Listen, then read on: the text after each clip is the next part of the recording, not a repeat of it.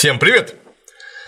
Сегодня мы поговорим о вооружении и снаряжении поместной конницы 16-17 столетий, для чего у нас в гостях кандидат исторических наук Николай Смирнов, большой специалист в этом вопросе. Николай, добрый день. Добрый день.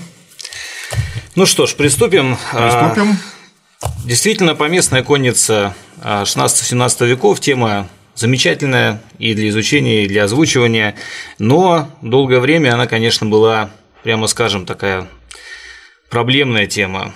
Если взять, к примеру, дореволюционный этап историографии, то, конечно, вообще 16-17 век был явно затерт петровскими временами, и образ Петра как создателя регулярной армии, как создателя вообще флота, как вообще создателя России, вообще всей да, современной, то, конечно, он просто заслонял все остальное, и все казалось чем-то таким детским, не очень совершенным, не очень современным. И, в общем-то, историки следовали в этом русле.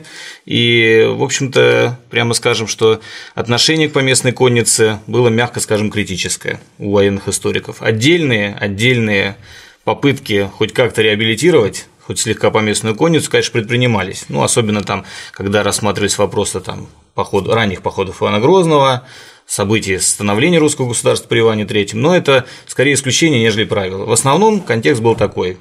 Э, Поместная конница – это, конечно, хорошо, но все это по сравнению с матушкой Европой, все это ерунда, и вот дождаться Петра Первого было, чтобы действительно русская армия стала С полноценной. трудом дождались. С трудом дождались, вот э, сделали крупнейшее государство в мире, но все-таки наконец Петра дождались, он сделал армию.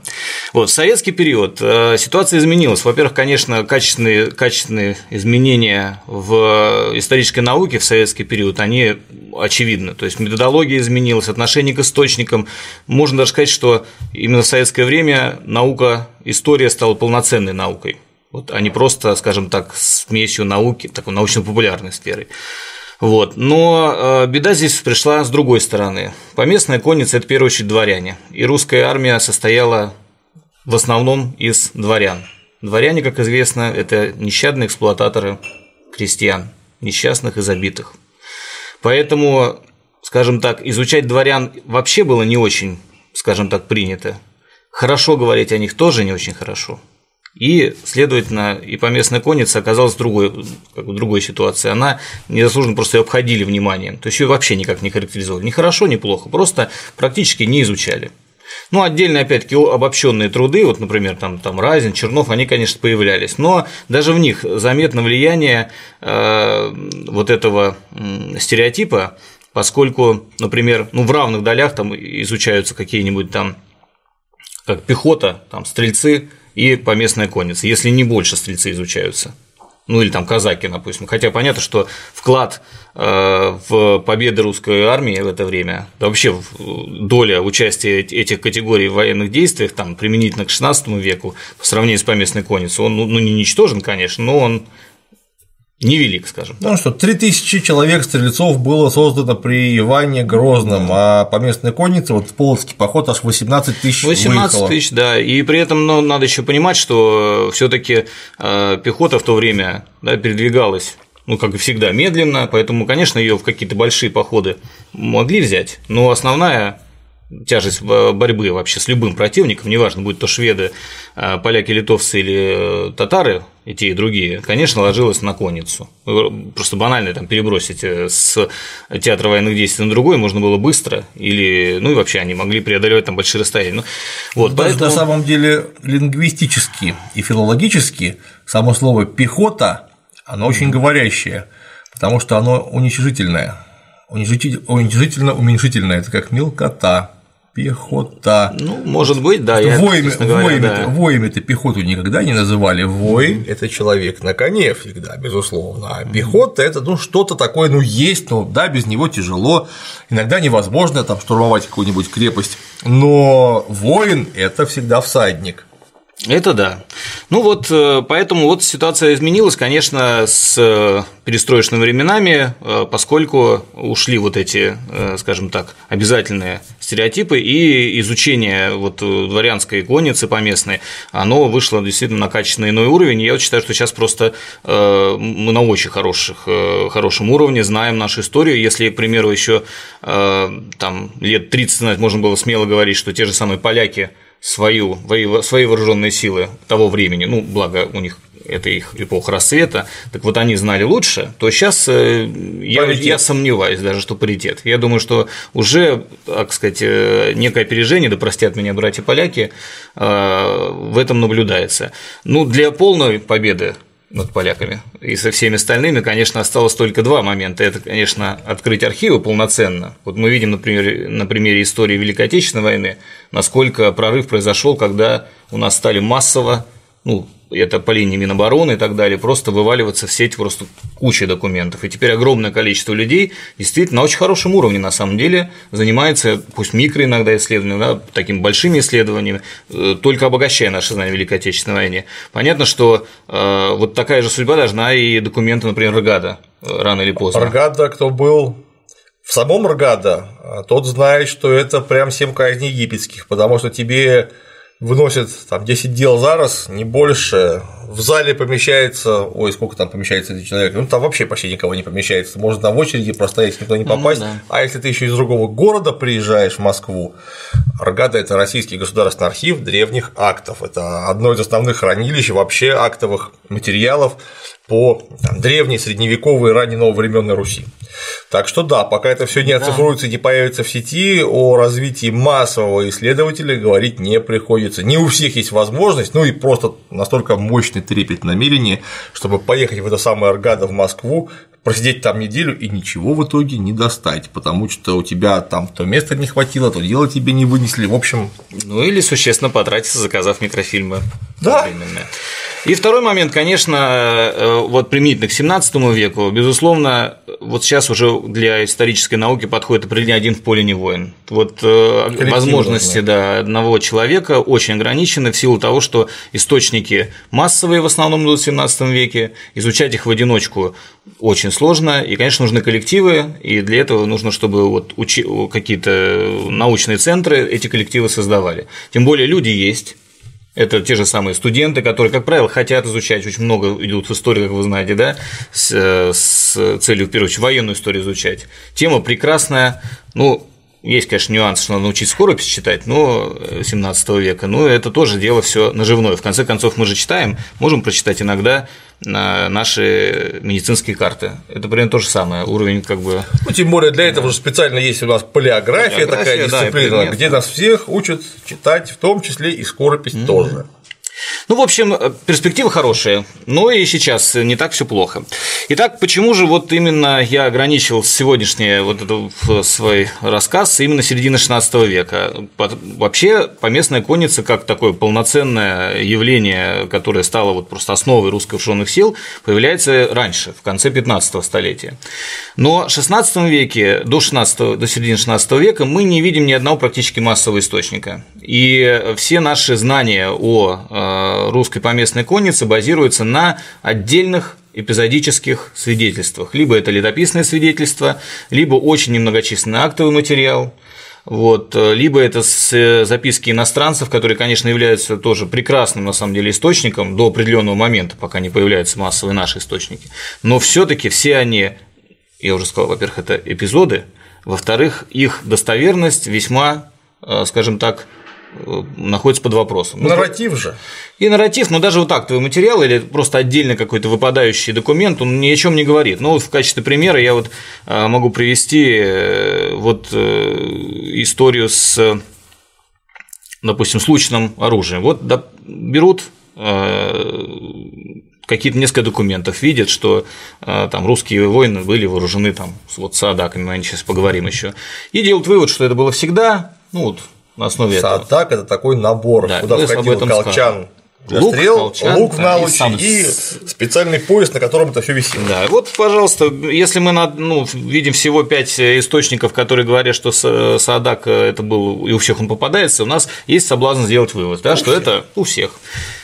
Массовый источник может нам дать полноценную достоверную информацию. Первые массовые источники сохранились только от середины 16 века. Их очень мало, но они хотя бы сохранились. Их можно уже изучать, можно сделать вывод, пусть в пределах одной корпорации дворянской, одного воинского объединения, но сделать уже вывод более-менее достоверный. Дворянская имеется в виду территориальная корпорация. Территориальная, или же можно, вот в случае с Байерской книгой, это, скажем так, ну не корпорация, это а вот да, социальная страта. страта определенная, то есть, ну, скажем так, высший слой вот этого поместной конницы.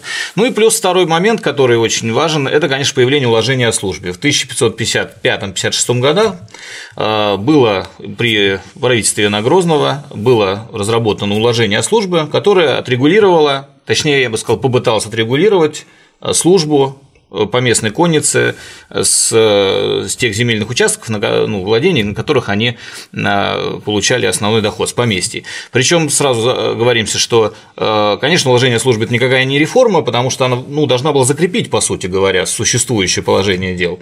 Вот. Но до этого мы не видим никаких документов, которые это вот четко так фиксируют. А здесь у нас прямо в Никоновской летописи отразилось вот прямо слово в слово.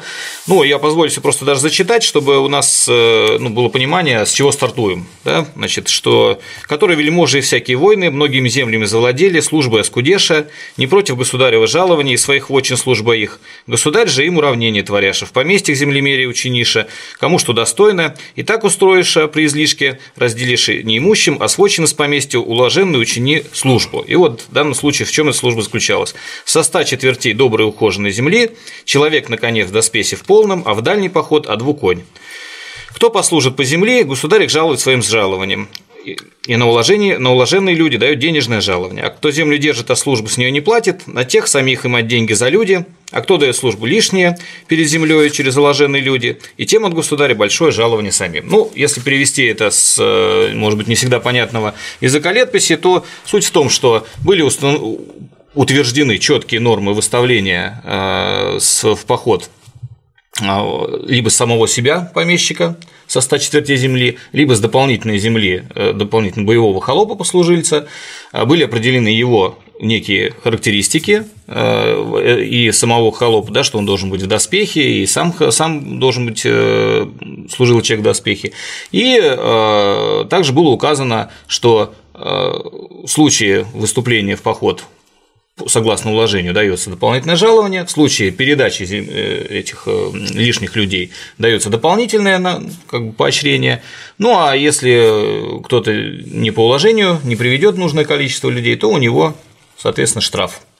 Четверть земли – это примерно 0 50 сотых, 0,56 сотых гектара, то есть чуть больше половины гектара, как ну, правило. Где-то, да, четвертей да. это где-то 50-56 гектар. Ну, где-то так, да, если, если считать, э, скажем так, от размера сахи там 1200 там, десятин, то это примерно так и получается.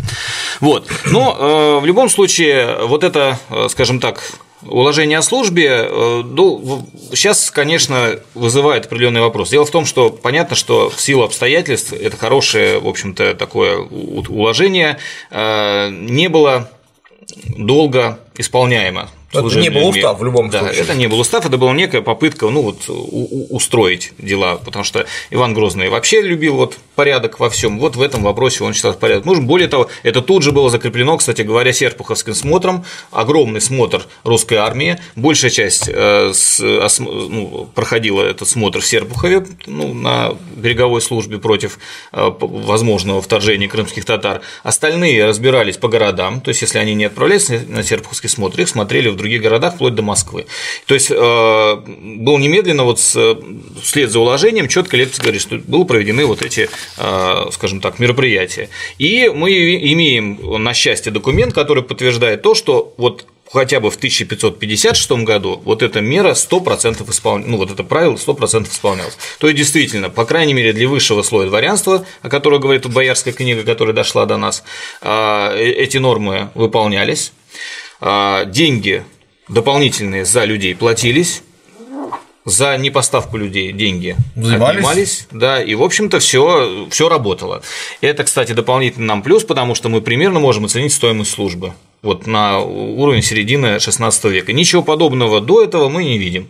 Поэтому вот эти два момента, уложение о службе и вообще появление таких массовых источников, позволяет нам ну, более-менее нормально, полноценно, ну не полноценно, более-менее нормально изучать вот это явление. Все остальное – это пока а, интересное, может быть, э, скажем так, э, занимательное, но все таки гадание прямо скажем, вот изучение э, поместной конницы до этого периода. То есть мы можем, гадание не в плохом смысле, гадание в том, что мы можем на базе там двух-трех свидетельств попасть идеально, а можем промазать также идеально, то есть э, абсолютно противоположную выводу прийти. Здесь все-таки у нас есть источник, который э, более-менее достоверный. Я люблю вообще массовые источники, и еще есть один плюс. Кто же их не любит? Да, ну некоторые не любят, потому что это занудно, долго и, скажем так, скучно иногда вот заниматься перелопачиванием вот этих огромных массивов информации, довольно однотипный формуляр, ну, грубо говоря, вот у меня там на, на 1621 год э, у меня данные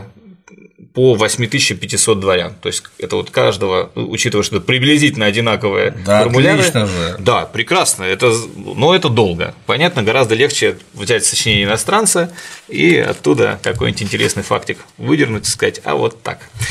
Вот. Но, тем не менее, и второй момент массовых источников, что меня, конечно, привлекает, это низкая степень вот, ну, подделки этих документов. Не было никакого смысла. Вот такие массовые документы подделывать не нужно никому. Так это же внутренняя документация, да. она не предназначена для того, чтобы ее кто-то смотрел. Да, это не свод, это не отчет, это не отписка воевода, которому нужно там заслужить что-то и так далее. Это не сочинение иностранца, которому нужно либо, соответственно, просто доложить что-то, либо просто порадовать читателя каким-то жареным фактом, как говорится. Вот. И, конечно, это вот, вот эти источники, они очень замечательные. Боярская книга, я уже про нее сказал, это источник, который описывает нам верхушку служилого сословия, то есть верхушку поместной конницы, но, слава богу, у нас на второй половине XVI века есть еще и э, новый тип документов, который касается непосредственно рядовых э, дворян и боярских, рядовых воинов поместной конницы, это десятни. Вот э, десятни документ просто великолепные. А, суть десятни – это список служилых людей с различными характеристиками их службы или землевладения, в зависимости Территория. от ситуации. Да. Десятня составлялась… Коломенская десятня, да. не знаю, да. Адоевская десятня, Ржевская десятня да. и прочее, прочее. Десятня составлялся, да, на один конкретную вот эту дворянскую корпорацию, э, так называемый служилый город, то есть это группа дворян, которая имела земельные владения, в первую очередь поместье, на территории одного уезда. Более того, служилый город был не только там организационной единицей, но и боевой единицей, поскольку все росписи войск э, шли по служилым городам. Там, условно говоря, коломенские дворяне служили все время в составе вот своего служилого города, то есть их отправляли целиком туда, не дробили. Ну, могли в некоторых случаях подробить, но это крайне редко случалось. И вот, по, скажем так, полки э, воеводские формировались просто вот наполнением определенного количества жилых городов.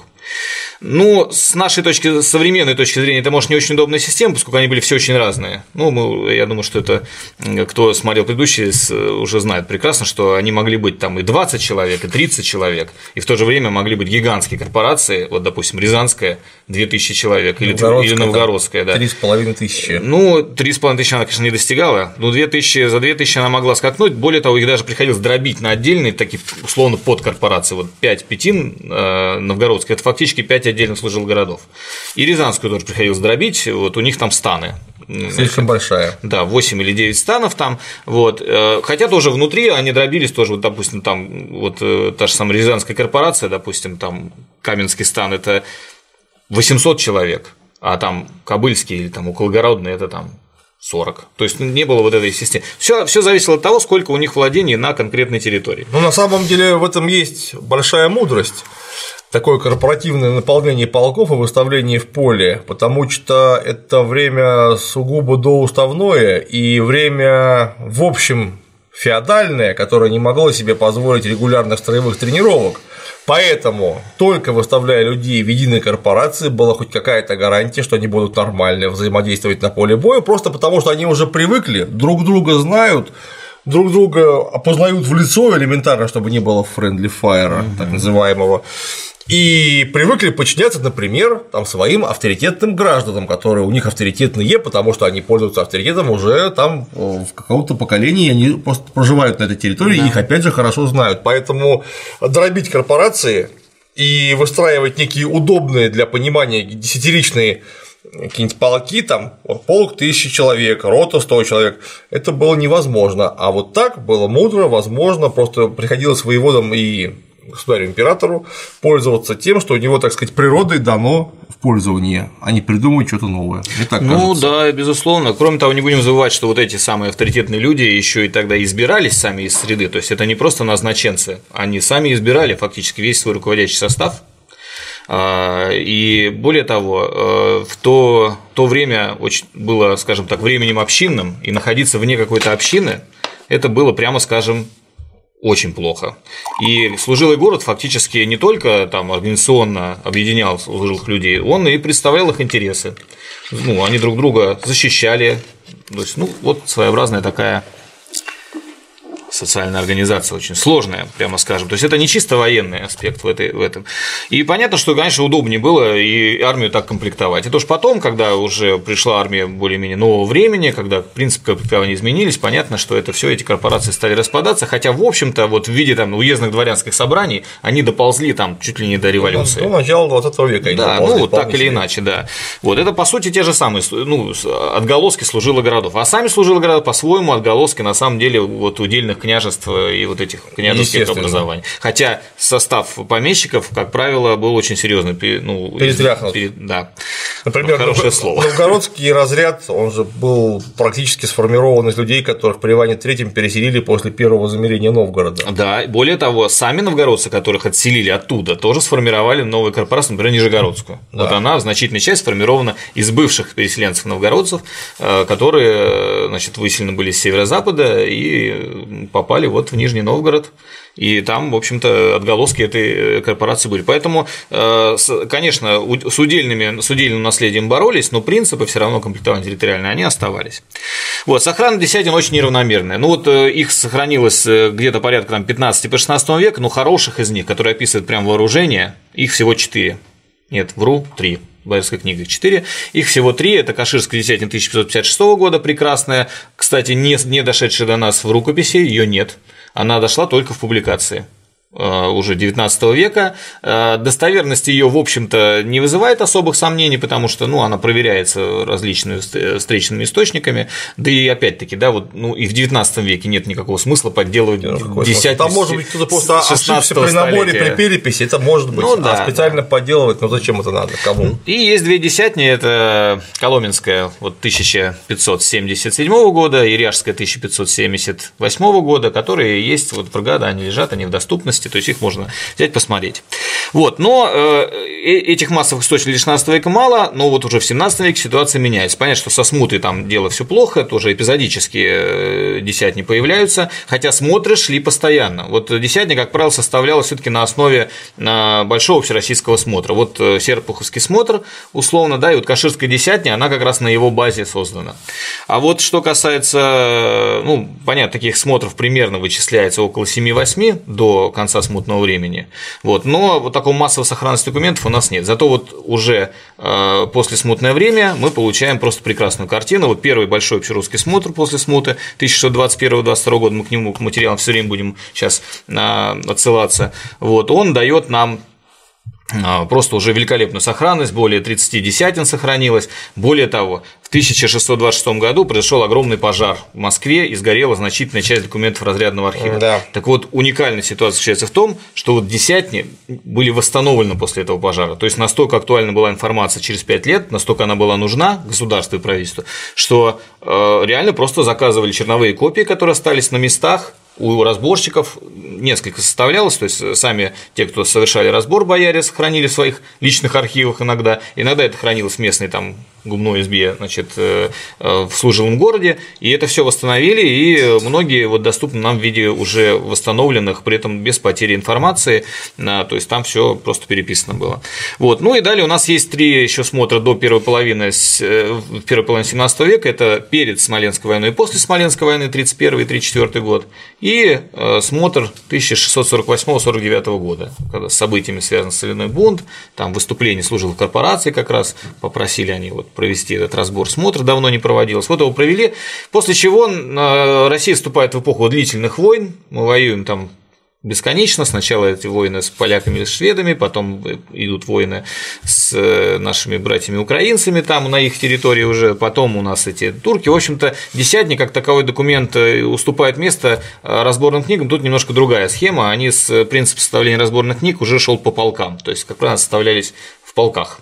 Ну, то есть вот идет какой-то полк, там тоже есть служилые корпорации, ну и разбор уже идет внутри нее. Но, тем не менее, принципы составления остались. И вот если по первой половине, вот, пожалуй, вот сохранность вот этих четырех с 21 по 49 год, они дают нам просто ну, практически идеальную картину. Конечно, не стопроцентную, но ну, Представление можно получить. Мягко скажем, да, вот если, грубо говоря, вот эти 8500 э, человек, которые там, там обработаны по 2021 году, это примерно треть вообще всех дворян, которые на тот момент вообще были. Ну, ну и вообще 8500, даже если бы это было не третья, а десятая, это очень серьезная выборка, выборка очень которая дает да. хорошее математическое ожидание. Плюс не забываем, что это все в разных местах Э, русского государства, то есть это, это важно. не куском, да, то есть нам дает выборку как раз еще и по разным регионам. Вот что мы тоже посмотрим.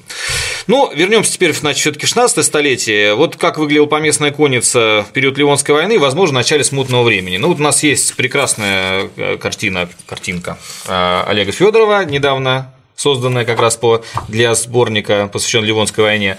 Вот. Ну, вот э, здесь у Олега Федорова прекрасные, замечательные, очень исторически достоверные э, изображения и повместной конницы в том числе.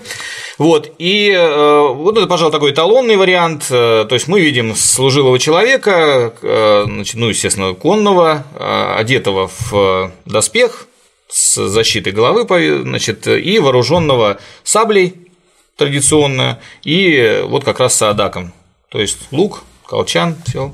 И вот тут что-то у него еще есть, может Кистень быть. И, Кистень и нож. Ну, это уже никакими документами массовыми не отражалось, понятное дело, это уже было его э, наут. И вот есть э, э, это вот современный взгляд, он уже более-менее адекватный. А вот Причем как... наверняка это у него не просто кольчуга, это панцирь, скорее это, всего. скорее всего, панцирь. Кольчуга уже к этому времени уходила из, из, из уходила из использования. И вот картинки, которые раньше были, скажем так, в ходу. В принципе, ситуация здесь э, не так, вроде бы не так критично выглядит, за исключением одного элемента, конечно, это вот этот несчастная совня.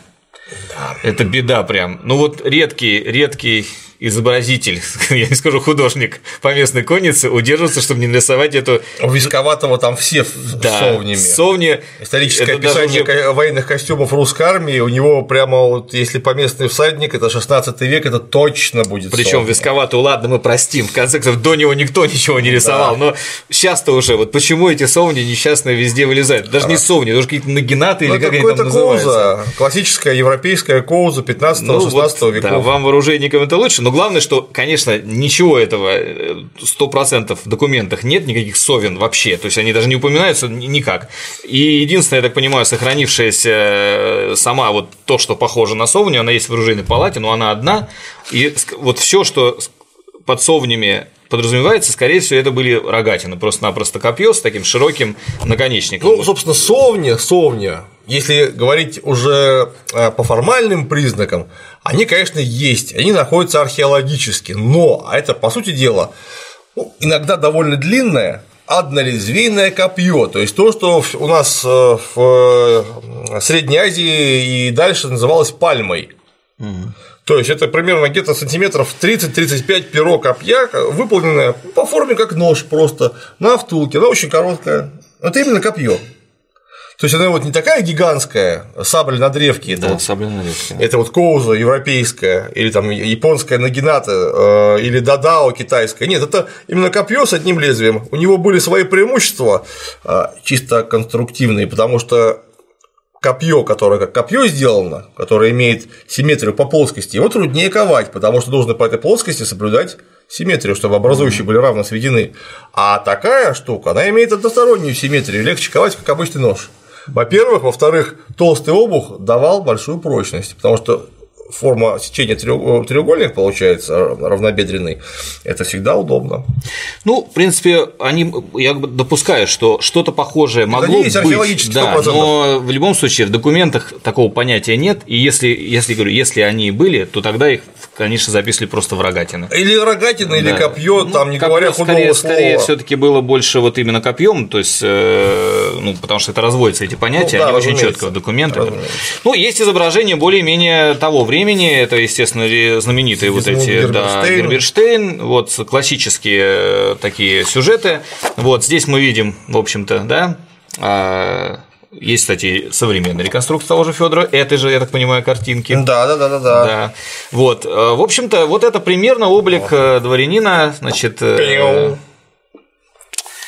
Шапка слабовата у Федорова, у Герберштейна красивее ну, шапка да, гораздо. Шапка тут может, ну, он скорее взял уже отсюда, наверное, шапку. Да, да шапка таких, слабовата. Да. Ну, тут составной, вот видно, что и на плетке тоже вот эти украшения да, здесь да, более ярко выражены, скажем так. Вот, ну вот это примерно, скажем так, да, вот середина 16 века. Это кто не понял? Речь идет, прошу прощения, о стеганом кафтане Тигеляе, который носился зачастую без железного доспеха, являясь самостоятельной защитой. Иногда он был очень богатый, то есть это был далеко не всегда атрибут убогого какого-нибудь э, сына боярского или дворянина. Они иногда бывают камчатые, бархатные, парчевые, то есть это явно то, то, что мог себе позволить только представитель высшей аристократии. Безумно дорогие одежды. Ну, нет, нет, я думаю, что были и дешевые варианты. Нет, исходя, были, безусловно, да, они исходя, изначально были просто дешевые. Исходя из того, что все таки тигеля использовался в случае отсутствия Э, металлического доспеха. Я к тому, что были и ну, такие. Да, были такие, безусловно, действительно и камчатые, и бархатные, и там самые, то, что они были, то, что это было красиво, есть какое-то свидетельство иностранцев, что там скачущая русская конница похожа как поле там весенних цветов, что-то такое там, что это очень красиво выглядело. Не знаю, что где он там увидел и что он там любовался этой красотой. Вот. Ну, не на него скакал, наверное. Романтик. Вот. Ну, и теперь посмотрим мы непосредственно уже на что же у нас э, документы говорят о значит, боеспособности русской поместной конницы в вот в этот период. Значит, как э, уже по уложению было сказано, что основные элементы боеспособности – это следующие. Да? Первое – это наличие боевых лошадей, желательно двух, даже обязательно двух для дальнего похода, наличие боевых слуг, опять-таки, желательно именно боевых, а не кошевых, которые везут просто какой-то там скарб э, служилого человека, наличие э, вооружения, понятное дело, и наличие доспехов. Вот по этим четырем направлениям мы сейчас и посмотрим, что у нас представляла поместная конница вот в этот период.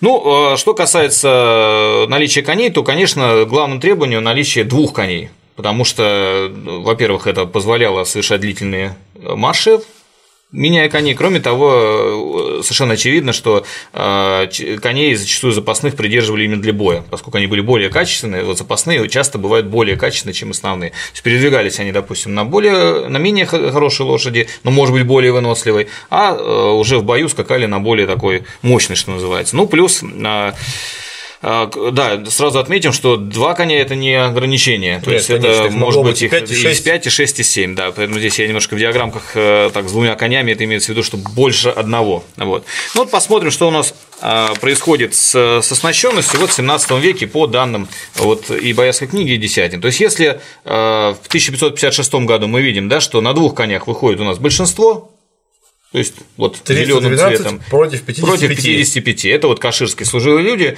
Тут э, причем там есть и с семью конями, и с пятью, и с тремя, все как полагается.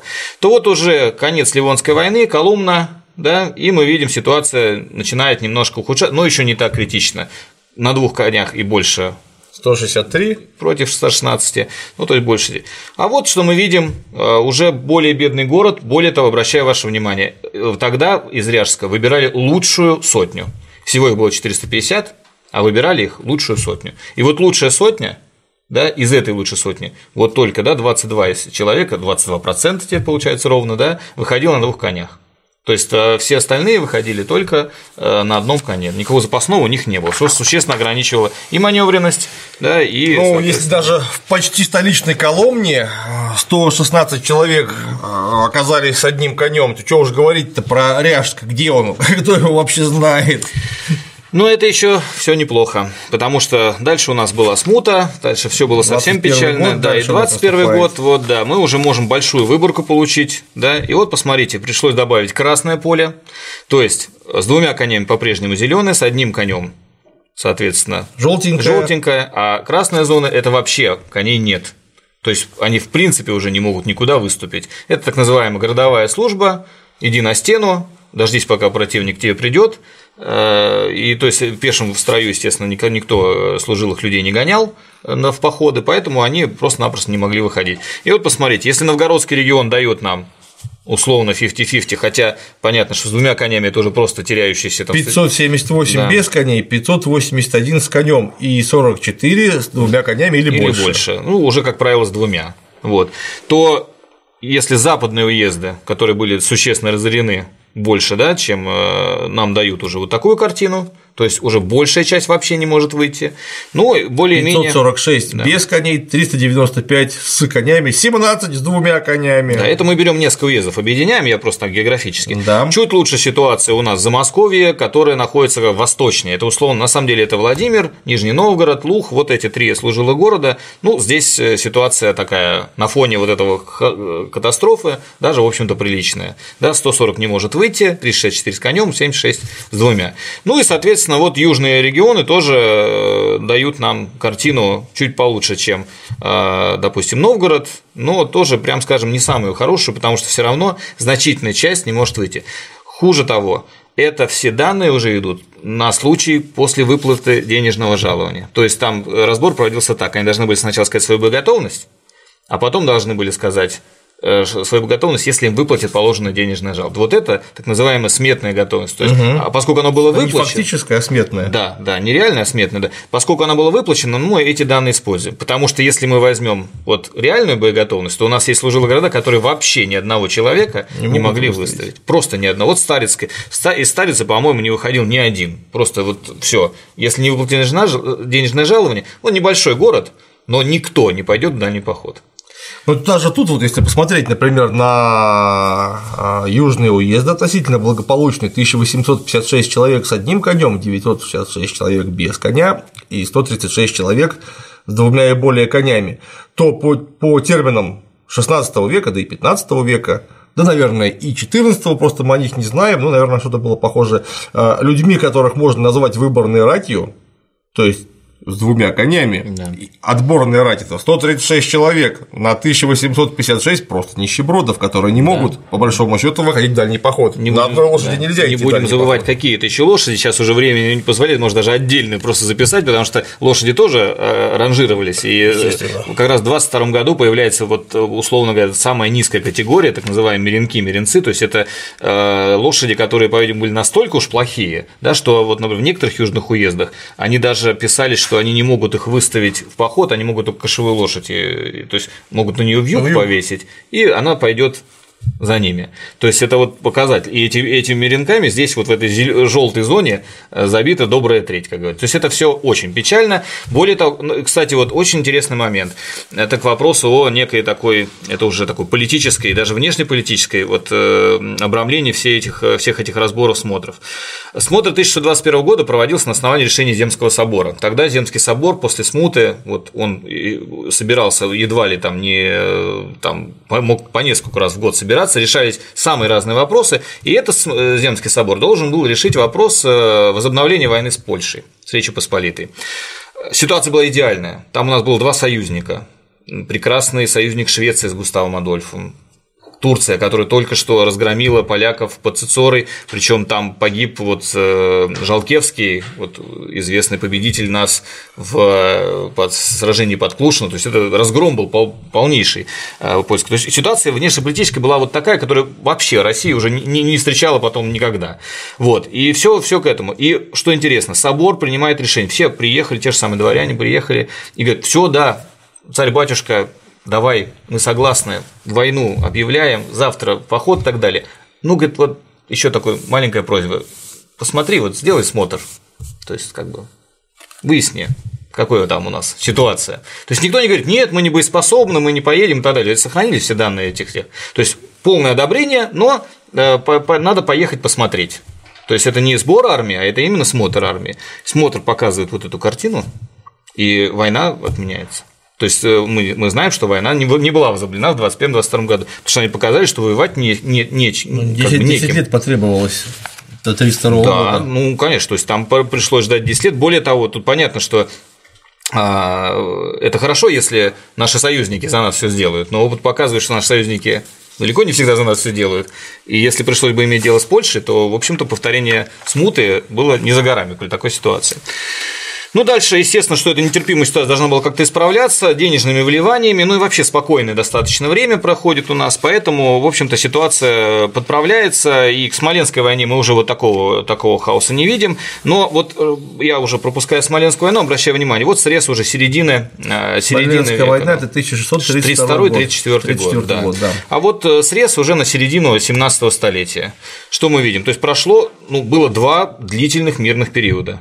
Более того, уже с 30-х годов изменилась система службы, и, большинство служилых городов уже не ездило на ежегодную вот эту береговую службу, как раньше они служили. Когда... Береговая служба на Оке да, против... прикрывали да. от крымских татар, как правило, прикрывали да столицу. И это э, раньше эта служба была ежегодной, и надо было отправляться почти что там на условно там на 5 э, месяцев э, обязательно ехать туда. И это понятно, что это и расходы, и траты, и, и прочее. Время. И, ну, время. Ну, собственно, после того, как мы перессорились с крымскими татарами, с гереями. Сначала-то это был наш союзник, да. гереи, потом мы перестали быть им нужны, а они нам, потому что мы захватили и Казань, и Астрахань. И с гереями с тех пор мы, бывало, чаще всего не дружили, и гереи ходили то к нам, то в Литву, в зависимости от того, кто больше заплатит, в набеги. Конкуренты. Yes, да. Да. Ну, даже если они сами не ходили в набеги, они прекрасно могли просто каким-нибудь своим там Разрешить. среднего уровня Мурзам. Да, Мурзам, поэтому набеги крымских татар, на самом деле, даже в самое мирное время были ежегодными. Да, это фон был. Да, поэтому, естественно, держать там войска нужно было всегда, и поэтому добрая половина, если не больше, русской поместной конницы на лето отправлялась и сидела на этой береговой службе. В 30-х годах, в конце 30-х годов 17 века ситуация изменилась, то есть увеличилась численность южных э, вот, служилых корпораций, то есть отпала необходимость каждый раз гнать их туда. То есть их потом гоняли, когда строили Белгородскую черту и прикрывали было обострение с татарами. Но вот, э, вот это ежегодное хождение, оно прекратилось. И, э, в общем-то, вот был довольно стабильный период. И тем не менее, вот мы видим, что середина 17 века, ситуация, конечно, лучше, чем после смуты, но ничего хорошего тоже, никаких одвуконь уже ну, даже речи мы видим, не идет. 125 человек и в Замосковье выехать вообще не может, 972 с одним конем, 140 как положено с двумя и более. Да, или вот, например, Рязанская земля, ну здесь это половина Рязанцы, у меня посчитано, условно говоря, это огромная корпорация, там 2000, вот 1000 посчитано, с одним конем опять 732, без коней 77, с двумя конями 126. То есть все, идея о том, что два, ну, конница должна выступать вот с двумя конями, практически все здесь забыто, и все. То есть даже мирное, спокойное время относительно, да, обеспеченная без всяких катаклизмов, не позволяет э, восстановить вот боеспособность, э, потому что конь, конечно, это был самый главный э, расходная составляющая. У нас есть одна десятня псковская, которая дает нам стоимость лошадей на 1621 год. И вот, соответственно, конь диапазона 15 до 34 рублей, мерен от 10 до 15 рублей, и вот эта мелкая лошадь э, такая меренок, меренок от 4 до 9 рублей. Ну, есть еще дорого. есть э, очень дорого. Если и еще надо учесть, что есть конь добрый или аргамак, аргамак. который может стоить от 50 там, до 100 рублей. То есть это уже ну, такая запредельная практически. Чтобы понимать, ну, масштабы, что это вообще, что это за сумма, да, вот э, условно можно рассчитать, что одно нормальное крестьянское хозяйство в начале 17 века давало, ну, помещику, если не выжимать все соки, примерно рубль, ну, может, чуть больше дохода. То есть для того, чтобы… В год. В год.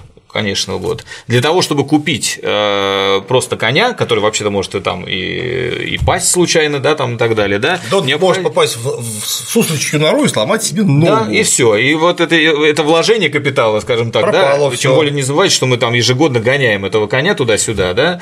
Вот. вот для того, чтобы это нужно было иметь, чтобы за год это отбиться, нужно было иметь пять нормальных крепких христианских овец. Таких было просто меньшинство. Ну, об экономическом положении это просто отдельная еще тема для беседы, может там Нет, очень много показывать. Поговорим, да. это даже интереснее, чем вооружение. Конечно, потому что это база вообще, все, все от экономики, ничего не идет от там нежелания дворян, там, от лени и так далее, все только экономически. Вообще, э, вот это очень интересный момент.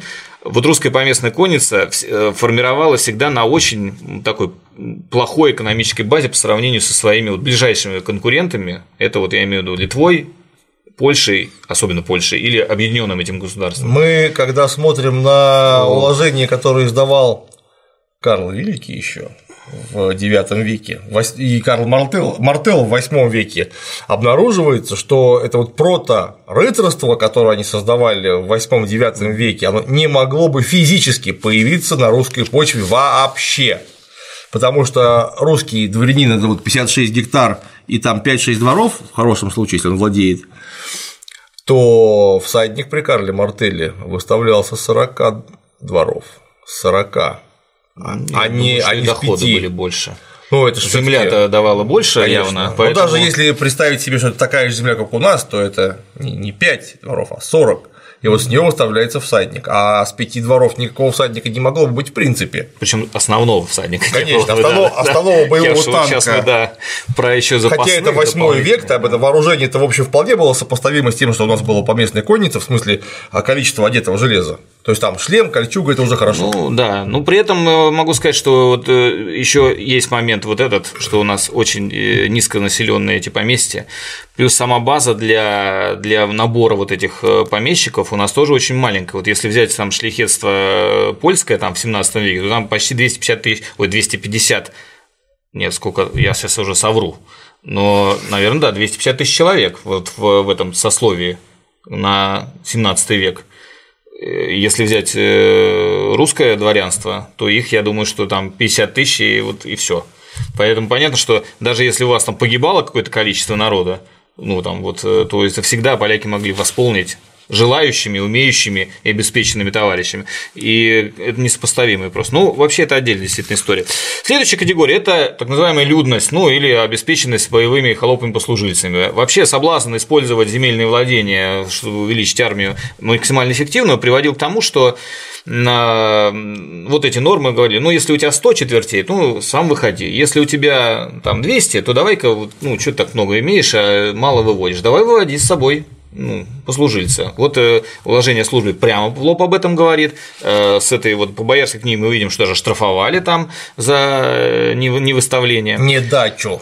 Да. И, соответственно, вот это, ну, это нормальная практика. На самом деле, мы ничего тут велосипед не изобретали, это вообще стандартная схема. Феодальная да, практика обычная. Да. И брали мы, скорее всего, с той же самой Литвы, где это все еще раньше, вот э, еще в начале 16 века, это все было прям прописано, только у них там немножко другой принцип был, ну, вот сбора именно с они брали не с территории, а с, уже с населения считали, с дымов. Да, вот. Поэтому, конечно, там Подход, кстати, более правильный, скажем так. У нас считалось, что, ну, если есть территория, значит, она у тебя населенная, вот уже все, делай, что хочешь, как говорится.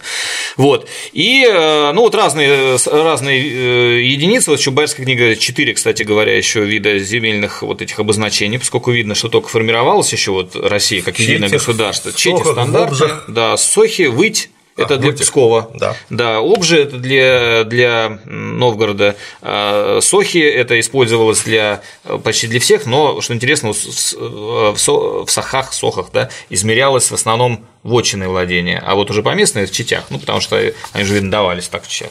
Вот, ну и вот есть данные по, значит, по стоимости, сколько давали там на передаточном, сколько примерно стоил вот этот дополнительный служилый человек, там вот 5 рублей давали, если он его в доспехе дополнительно денег, там, значит, если в Тегеляе, то всего один там давали рубль, ну и вычеты тоже не выставлены, 5 рубль там и так далее.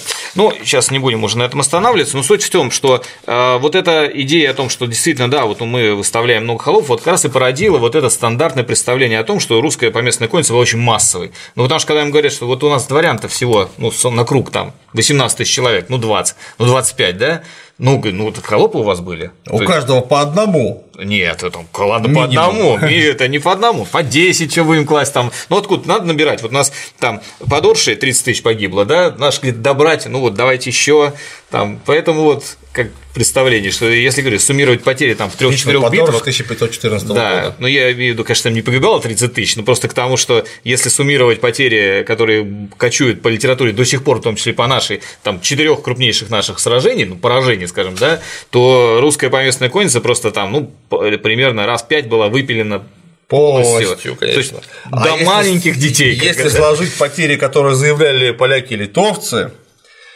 о, там у нас не то, что поместная ну, да, да, у нас население, население должно было оскудеть. Да. И даже, в общем-то, наверное, еще мы кого-то прихватили там, да, Швецию там да. тоже вырезали по дороге. Вот, ну вот, в частности, например, есть известный э, такой историк 19 века Середонин, он хороший, кстати говоря, исследователь, ничего, вопрос нет. Вот он попытался как-то разрулить ситуацию, как вот э, разница, откуда берется между численной поместной конницей э, по разрядной документации, в общем, он правильно изначально смотрел, что ну, и, и свидетельств иностранцев. Вместо того, чтобы как наш министр культуры сказать, что просто врут, да, что, и, кстати, это было бы правильно, он решил применить метод так сказать, что, а может, не врут. И он сказал, что каждый дворянин сын боярский выставлял поход в среднем три боевых слуги, что доводило общую численность поместной конницы до 75 тысяч человек. Ну, раз все, все, все совпадает. То есть, ну, как бы проблему решил, вот. Ну, теперь надо посмотреть, сколько вообще действительно выставляли. И вначале действительно все вроде хорошо. Вот по боярской книге 150 служилых людей выставили 603 боевых холопа. Все вроде как бы хорошо. Ну, это же бояре. Да, но это не совсем бояре, но это, по крайней мере, это действительно верхняя прослойка. Столичная да, аристократия. Да, это такое вот среднее командное звено. Там как раз бояре не попали, потому что первые 13 статей, которые еще больше выставляли, они не сохранились. Там сохранились, по-моему, там с 13 по 25, но это основная масса на самом деле. И все равно это вот ну, высший, ну, средний командный состав да, вот, и, конечно, это люди богатые, обеспеченные, и они выставляли иногда много, вот есть, например, там Яков Иванов сын Кузьмин, поместье за ним 1184 четверти, кстати говоря, да, вот размер поместья, то есть это, ну, ну запредельный, кстати, вот в 17 веке больше тысячи вообще не давали, принципиально, то есть тысяча это был, э, даже по окладу не давали тысячу, то есть как бы 1100 оклад не, не существовал, и положение взять у него 11 человек в доспехах, а по старому смотру у него было 17 человек, и вот он в смотрном списку сыскал людей, вот 13 человек в доспехах, и передал два человека. То есть, пожалуйста, 11 ему надо выставить, он 13 привел. Ну, то есть, ну что, 1184, если он там еще населенная, так, пожалуйста, это прекрасно все. Или Григорий Микитин, сын Сукин. Э, Поместье 600 четвертей, положение взять 7 человек в доспехах, по старому смотру было 15, а в Серпухов выставил 20 человек. И ему все говорили, Айда Григорий Михайлович, айда сукин Айда сукин сын, да. Ну, поднял бабла, что называется, на этом деле. Вот. А, ну, конечно, может, может, это потасовал.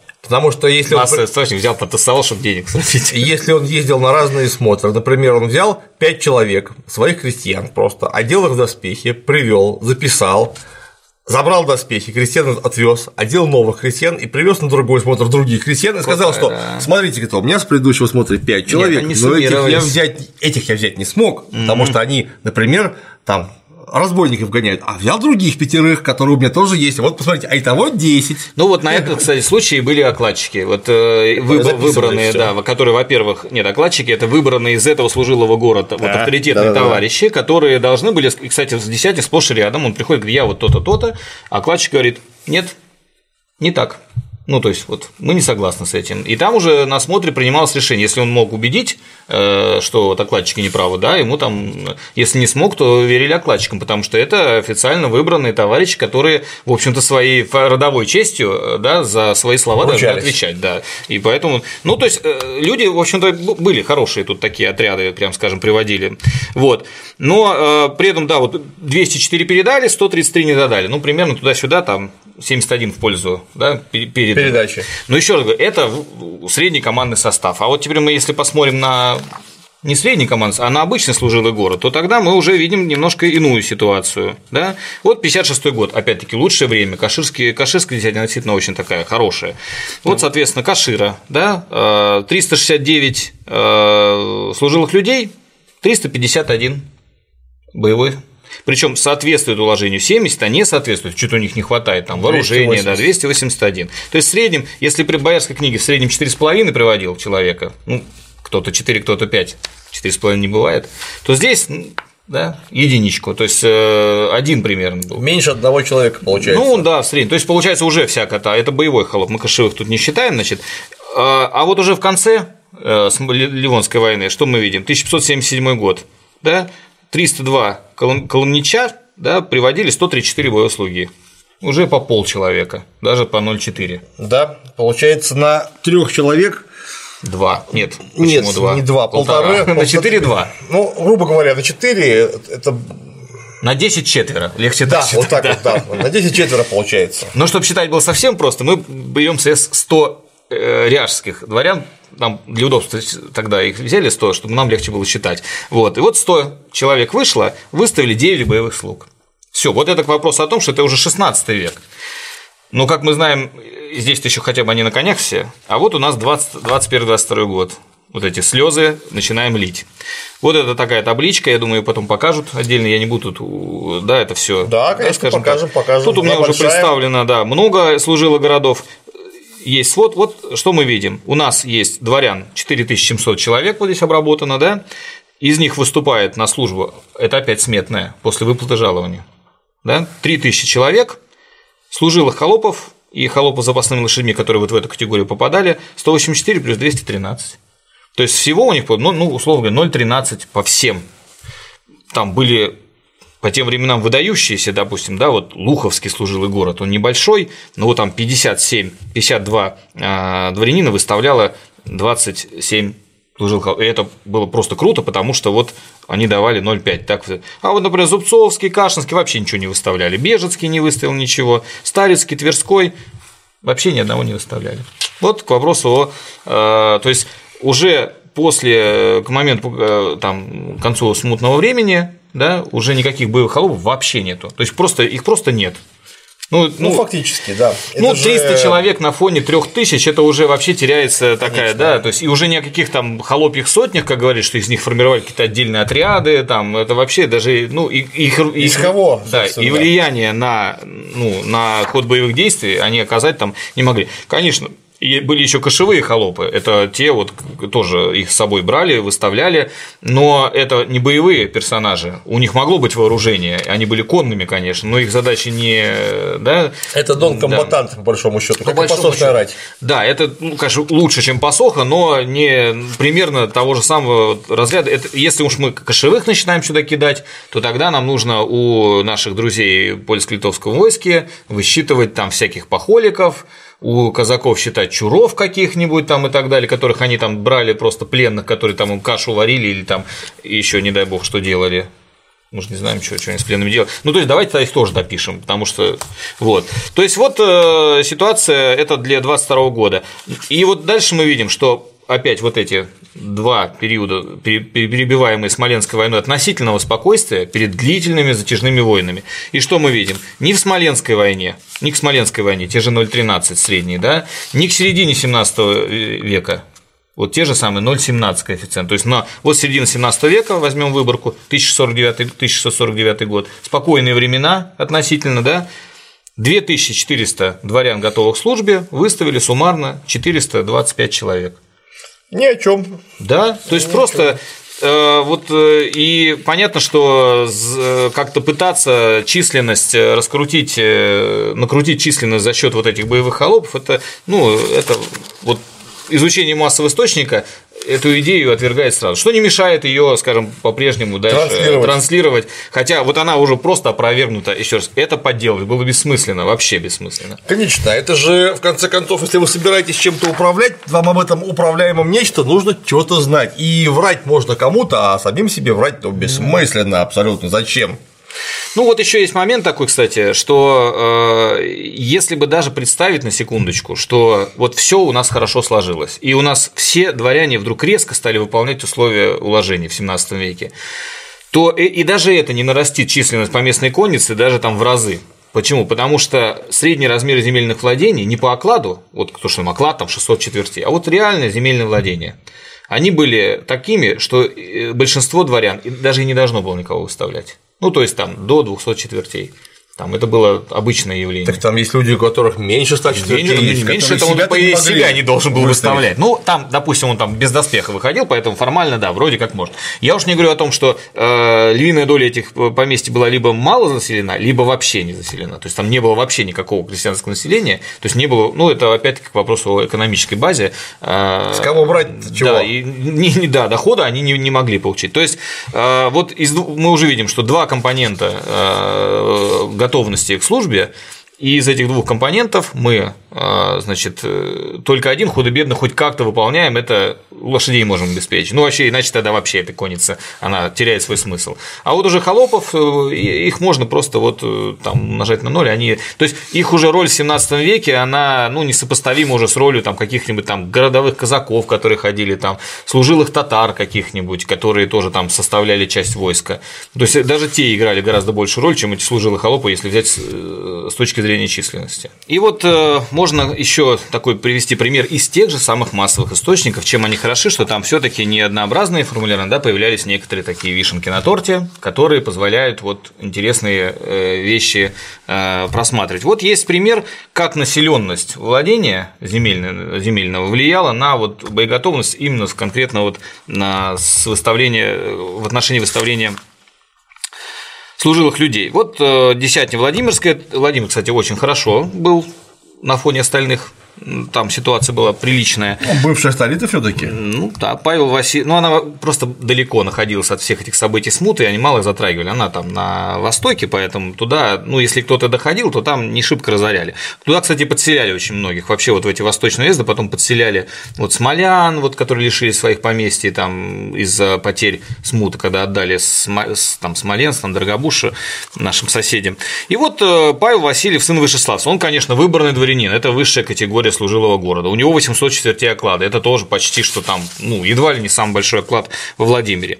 И вот он пишет, что поместье за ним худо, в дачах у него 99 четей, вот. А крестьян и бобылей, э, бобылей это еще менее, так сказать, э, такая э, категория зем- зе- земледельцев, которые могли обеспечить доход, это вот крестьяне, ну, условно говоря, можно считать, что бобыли давали на 50% меньше дохода, чем крестьяне. Это, конечно, такое очень условное да, рассуждение, но тем не менее они выделяются, крестьяне бобыли делятся очень четко в документах, вот. э, И то поместье разорено от Литвы и казаков, да, ну хоть Владимир, вот все равно казаки добрались. Из того поместья безжалованно на службе быть не с чего. А сам Павел сказал, что при прежних государях служил по Мещере с Мещерского поместья и служил как причем, ну, понятно, что это он сравнительно недавно это было. Значит, на коне в панцире, за ним два коня простых, а с ним по человеку на конях с простыми конями в садацах и саблях, да за ним три человека на конях в панцирях с копьи. То есть у него было пять, по сути, боевых холопов. И он объясняет, почему у него было. А поместье за ним в Мещере в дачах 260 чети, крестьян и бобылей 60 человек.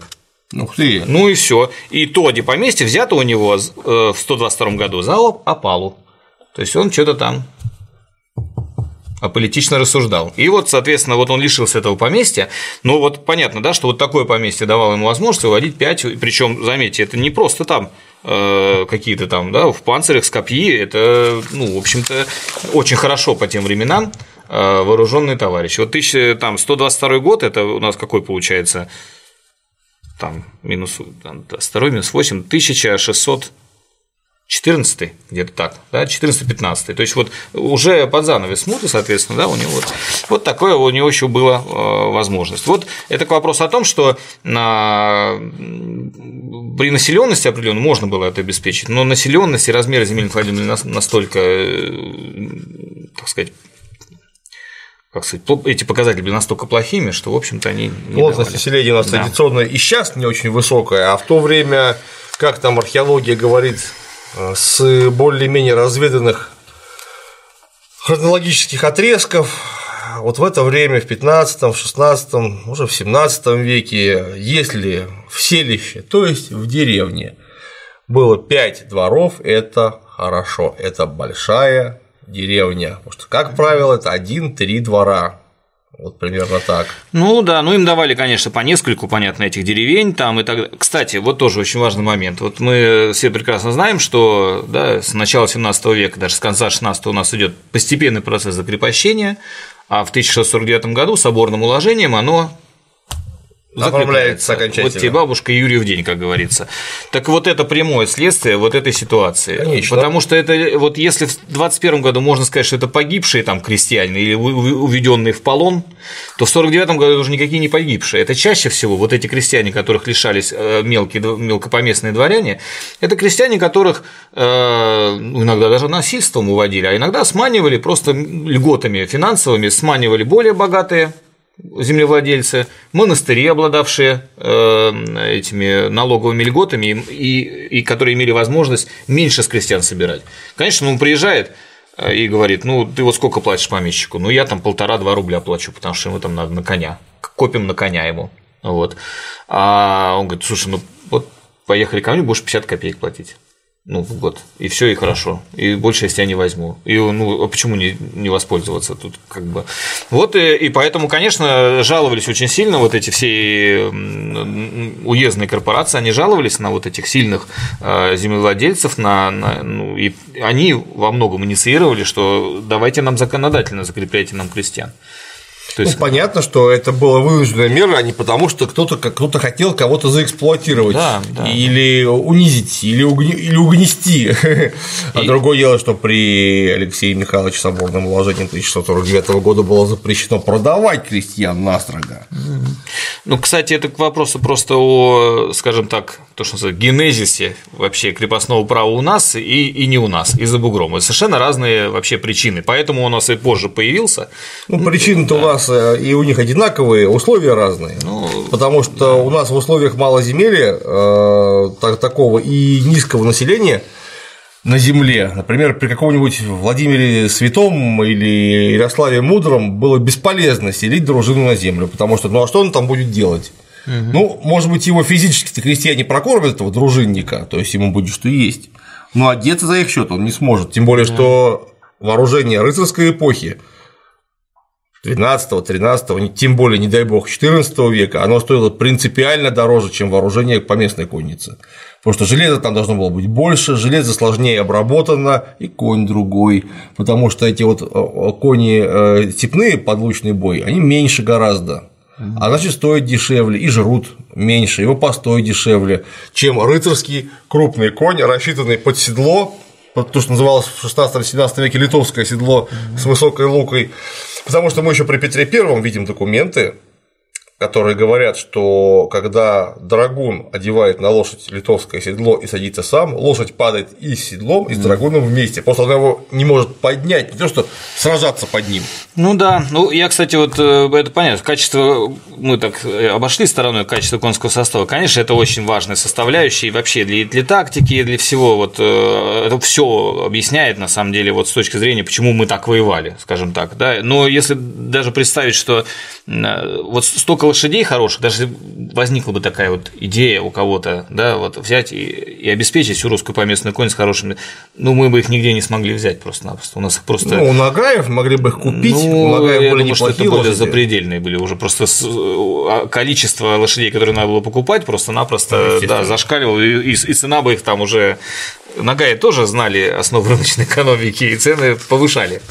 Вот, значит, или расплачивались вот этими бахматами, или как они там называются, такие низкоросленькие лошадки, которые, в общем-то, да, очень э, были выносливые, терпеливые, но для такого полноценного боя конечно, не годились. Ну, теперь мы переходим к третьей составляющей – это вооружение. Понятно, что конь – это вообще обязательный элемент, да, э, как мы понимаем, боевой слуга – это элемент не обязательный. Желательный. Но, желательный. Но вот оруженность, э, вооружение – это тоже обязательный элемент, потому что на одном коне можно убежать без оружия. А вот победить уже точно нельзя.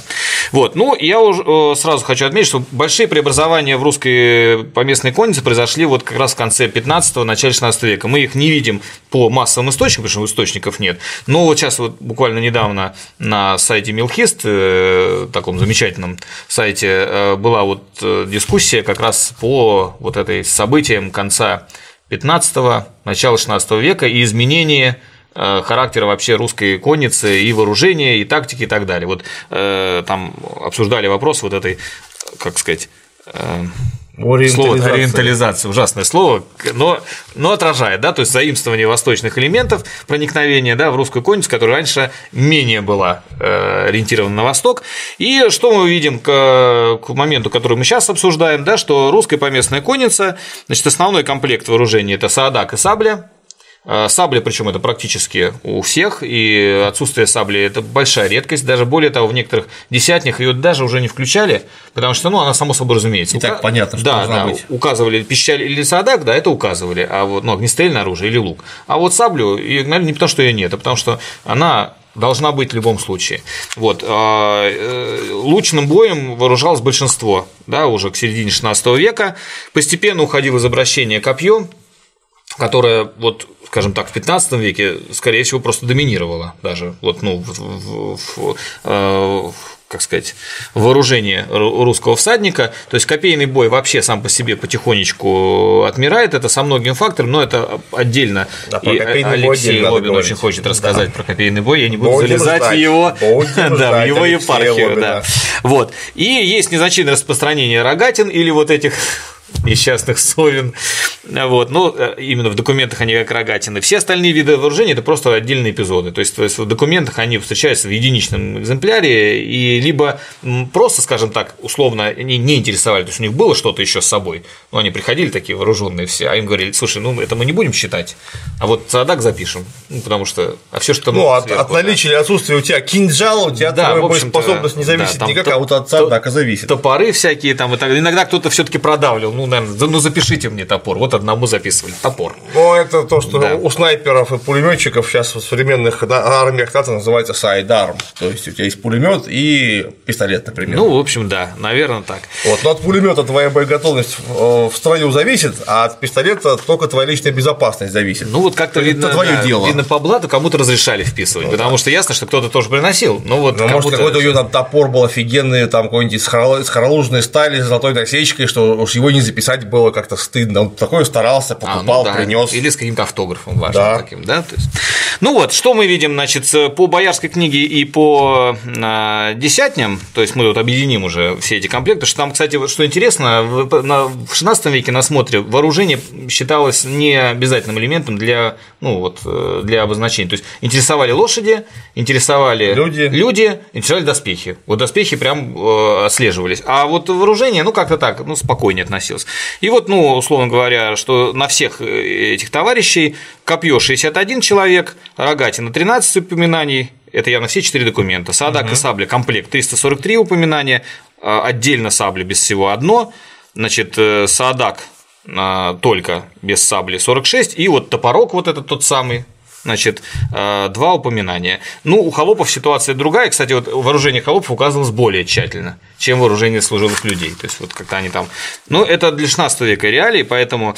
Вот, э, понятно, что это вооружение определялось в первую очередь главным противником. Все-таки, несмотря на то, что у нас вот очень тяжелые отношения были и со Швецией, и с Речью с Великим княжеством Литовским, все-таки главные противники у нас на юге и на востоке тогда татары. были татары и те, и другие. Вот, поэтому понятно, что с ними э, вот такая… Крымские и Волжские имеется в виду. Ну, крымские и казанские, да, пока мы казанских э, и астраханских не, присо... не, не победили, не присоединили, тем не менее, они были главными вот противниками. А основные усилия русской армии сосредотачивались всегда вот на этих направлениях. Кстати, вот что интересно, а, как бы Ливонская война не развивалась, самые титулованные товарищи сидели на берегу.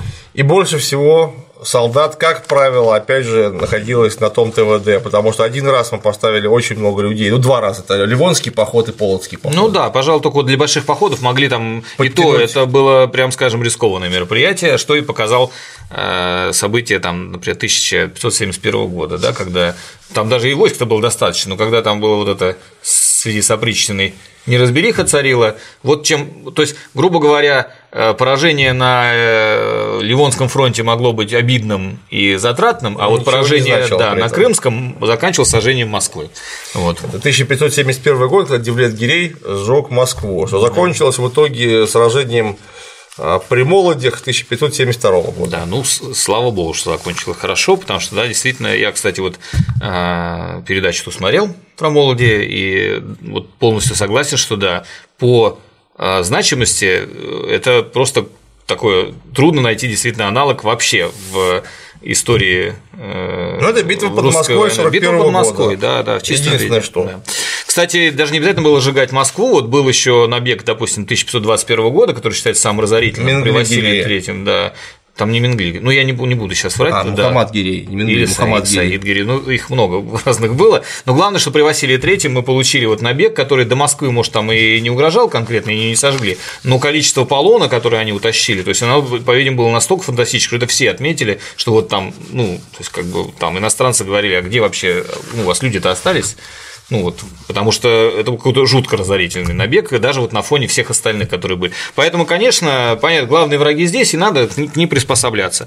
Вот, а, а появляется уже поместный конница огнестрельное оружие в конце 16 века, но что интересно, оно считается очень непочетным. То есть а, не хотят вооружаться, и огнестрельным оружием укомплектовываются самые бедные, самые такие затрапезные дворяне южных уездов, которые, по-видимому, выйти вообще не могут на службу, там у них только лошади вооружения у них нет, им вручают эти пищали, вот эти конные пищальники изначально, это самая такая низшая прослойка. Это, кстати, отразится и даже в 17 веке последними отказываются от садаков вот это выборные дворяне. То есть вот они до последнего ходят на службу, значит, не с пищалью, то есть уже весь служилый город идет с огнестрельным оружием с поляками воевать, а они гордо с садаком, потому что я вашу эту штучку, штучку вонючую не буду, у меня есть лук, я могу им. Скрепно, державно. Да, да. Ну и потом все-таки там масштабно, так красиво. Не, ну, во-первых, лук это, конечно, это же высокое искусство. Потому что из пищали можно научиться стрелять за месяц. Ее единственное, что нужно учить, учиться быстро заряжать. Mm-hmm. Потому что прицельность у нее все никакая. А чтобы научиться стрелять из лука, так это нужно с 4 лет. И годам к 15, да, ты будешь стрелять из лука. Yeah.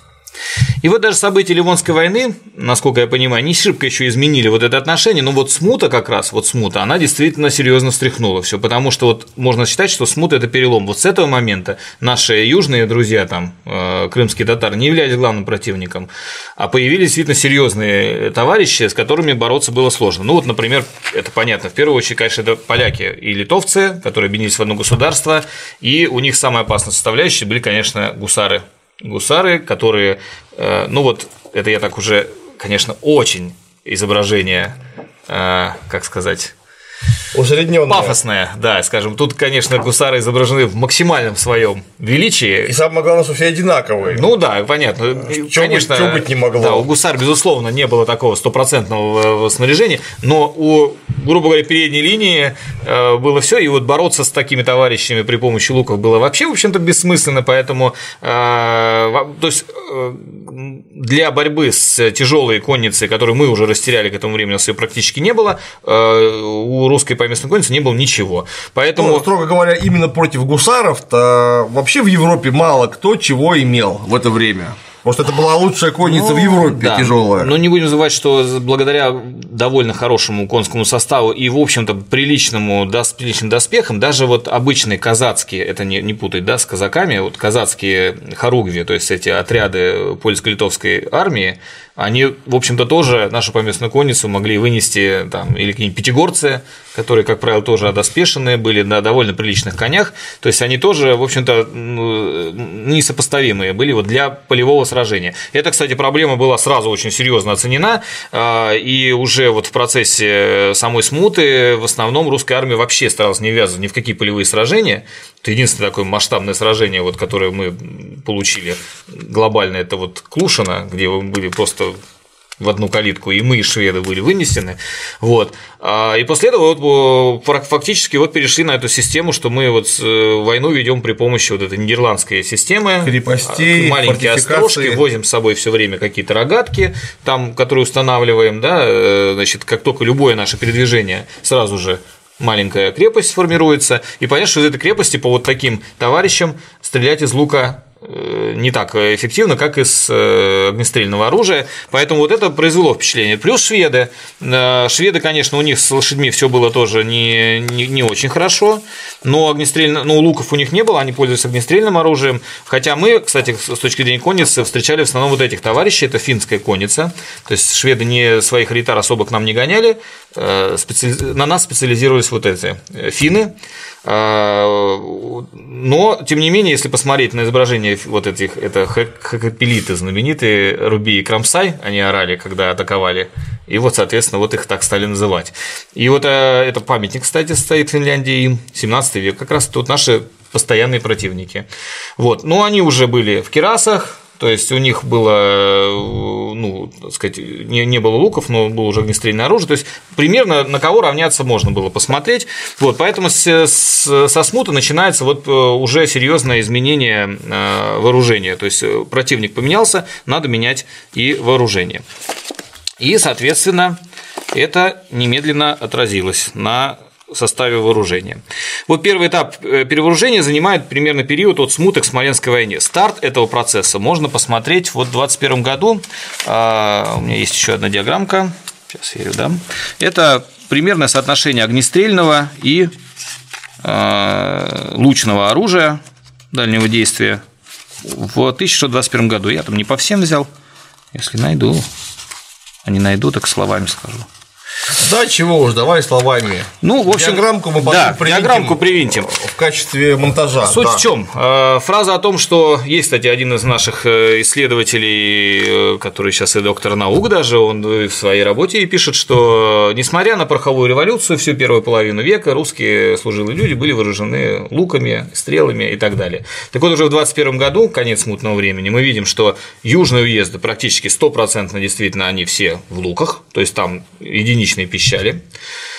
А, замосковный край уже 50-50, а, например, северо-западные регионы, которые уже специализироваться начинают постепенно на шведах и на литовцах, да, ну, они уже в основном вооружены пищалями. То есть уже э, даже вот на 2021 год мы уже видим, что процесс вовсю пошел перевооружения. Более того, он даже опережал э, польско-литовскую армию. На тот же период есть э, знаменитое там вот письмо, по-моему, Замойского, я не, не, не уверен точно, что правильно фамилию этого магната называю, что он с горечью пишет, что вот все эти посоодачились все поляки, и что вот, ну, вообще никто огнестрельное оружие не, не хочет, а все вот с луками ползают. То есть, вот мы даже устали уже опережать в этот момент.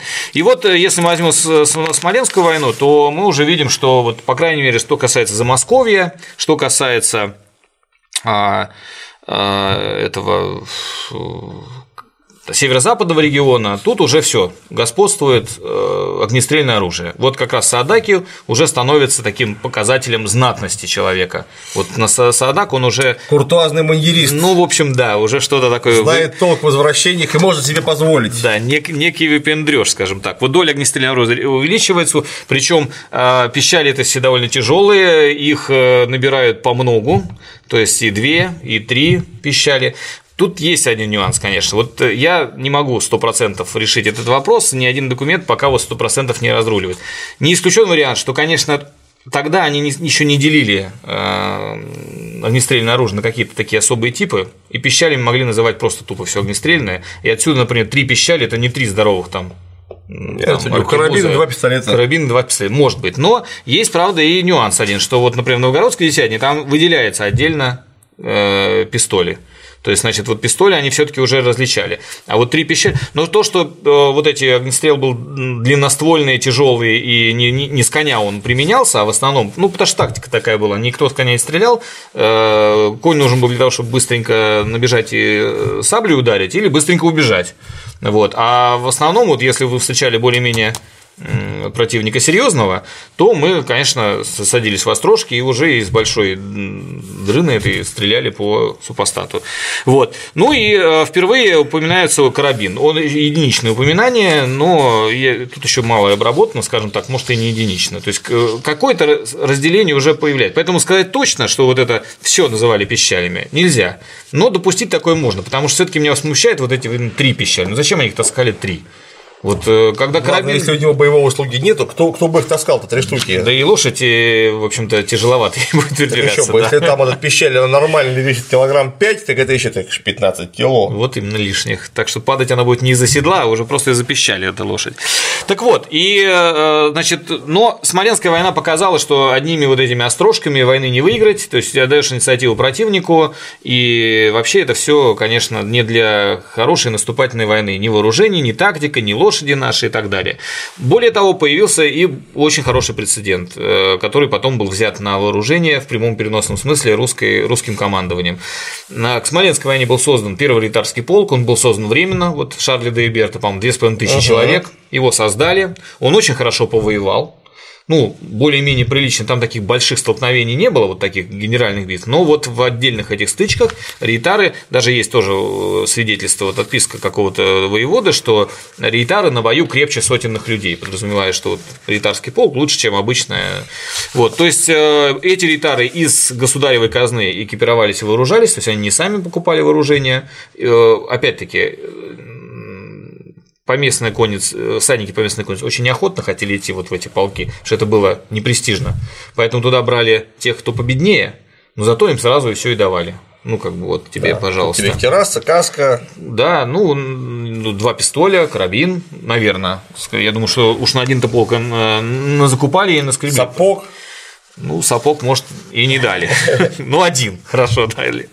Ну вот, и э, после этого вот этот опыт, он очень положительно был воспринят, и стало уже государство четко отжимать. Давайте, товарищи, вот, э, может быть, именно с этим связано, кстати говоря, что ни коней вторых они э, бросились покупать после Смоленской войны, ни новых себе холопов нанимать, а именно тратились на вооружение. Это все-таки тоже денег стоит. Поэтому государство шаг за шагом постоянно отжимало. Давайте покупайте карабины и пистоли. Более того, было вот с знаменитая э, тоже указ э, в 1637 году не ездить на береговую службу только с пистолями, а чтобы налично с одним пистолем никакого человека в полку не был. Короткий бой у татарского боя без карабина худ и короток. То есть с одним пистолетом против татар делать нечего. Поэтому, если уж вы ходите на службу, тащите с собой карабин. Вот. И это прям настойчиво уже во всех этих э, подчеркивают. Ну, правда, там и доспехи обязательно указывались, ну, которые. Но если с доспехами это уходило, так сказать, в полный игнор, и никто это не делал, то в случае с э, карабином и пистолем постепенно перевооружение шло.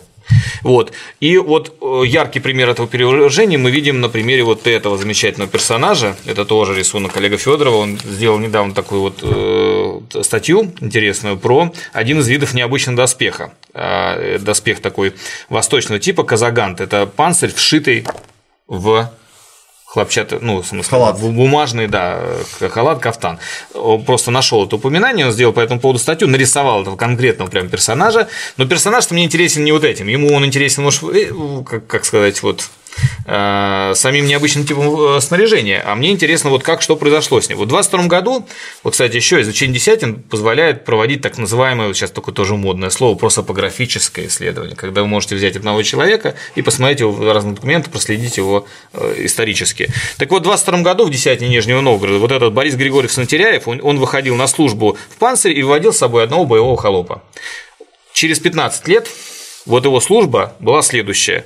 Сам на коне в сабле с карабином, пистоль на луке, на себе кафтан бумажный, в нем застеган панцирь, шишак золочен, наручи черкасские, да за мною два человека с простыми лошадьми в саадаке с сабли, на простых лошадях по пистоле, за ним же два человека с карабины с сабли, третий человек в саадаке с сабли, да на луке пистоль, и станет возить за мной э, копье. Все на нагайских лошадях, а на них шапки железные, да шишаки, да два человека в кашу с долгими пищалями.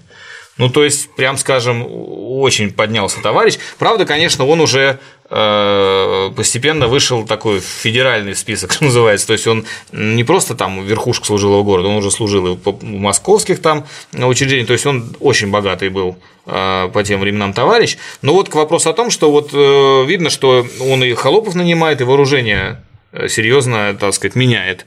Вот. И вот э, мы прям видим вот э, на рисунке, как выглядел. Ну, это, еще раз говорю, это, это топовый вариант поместного конника того времени. Ну, еще бы. Да.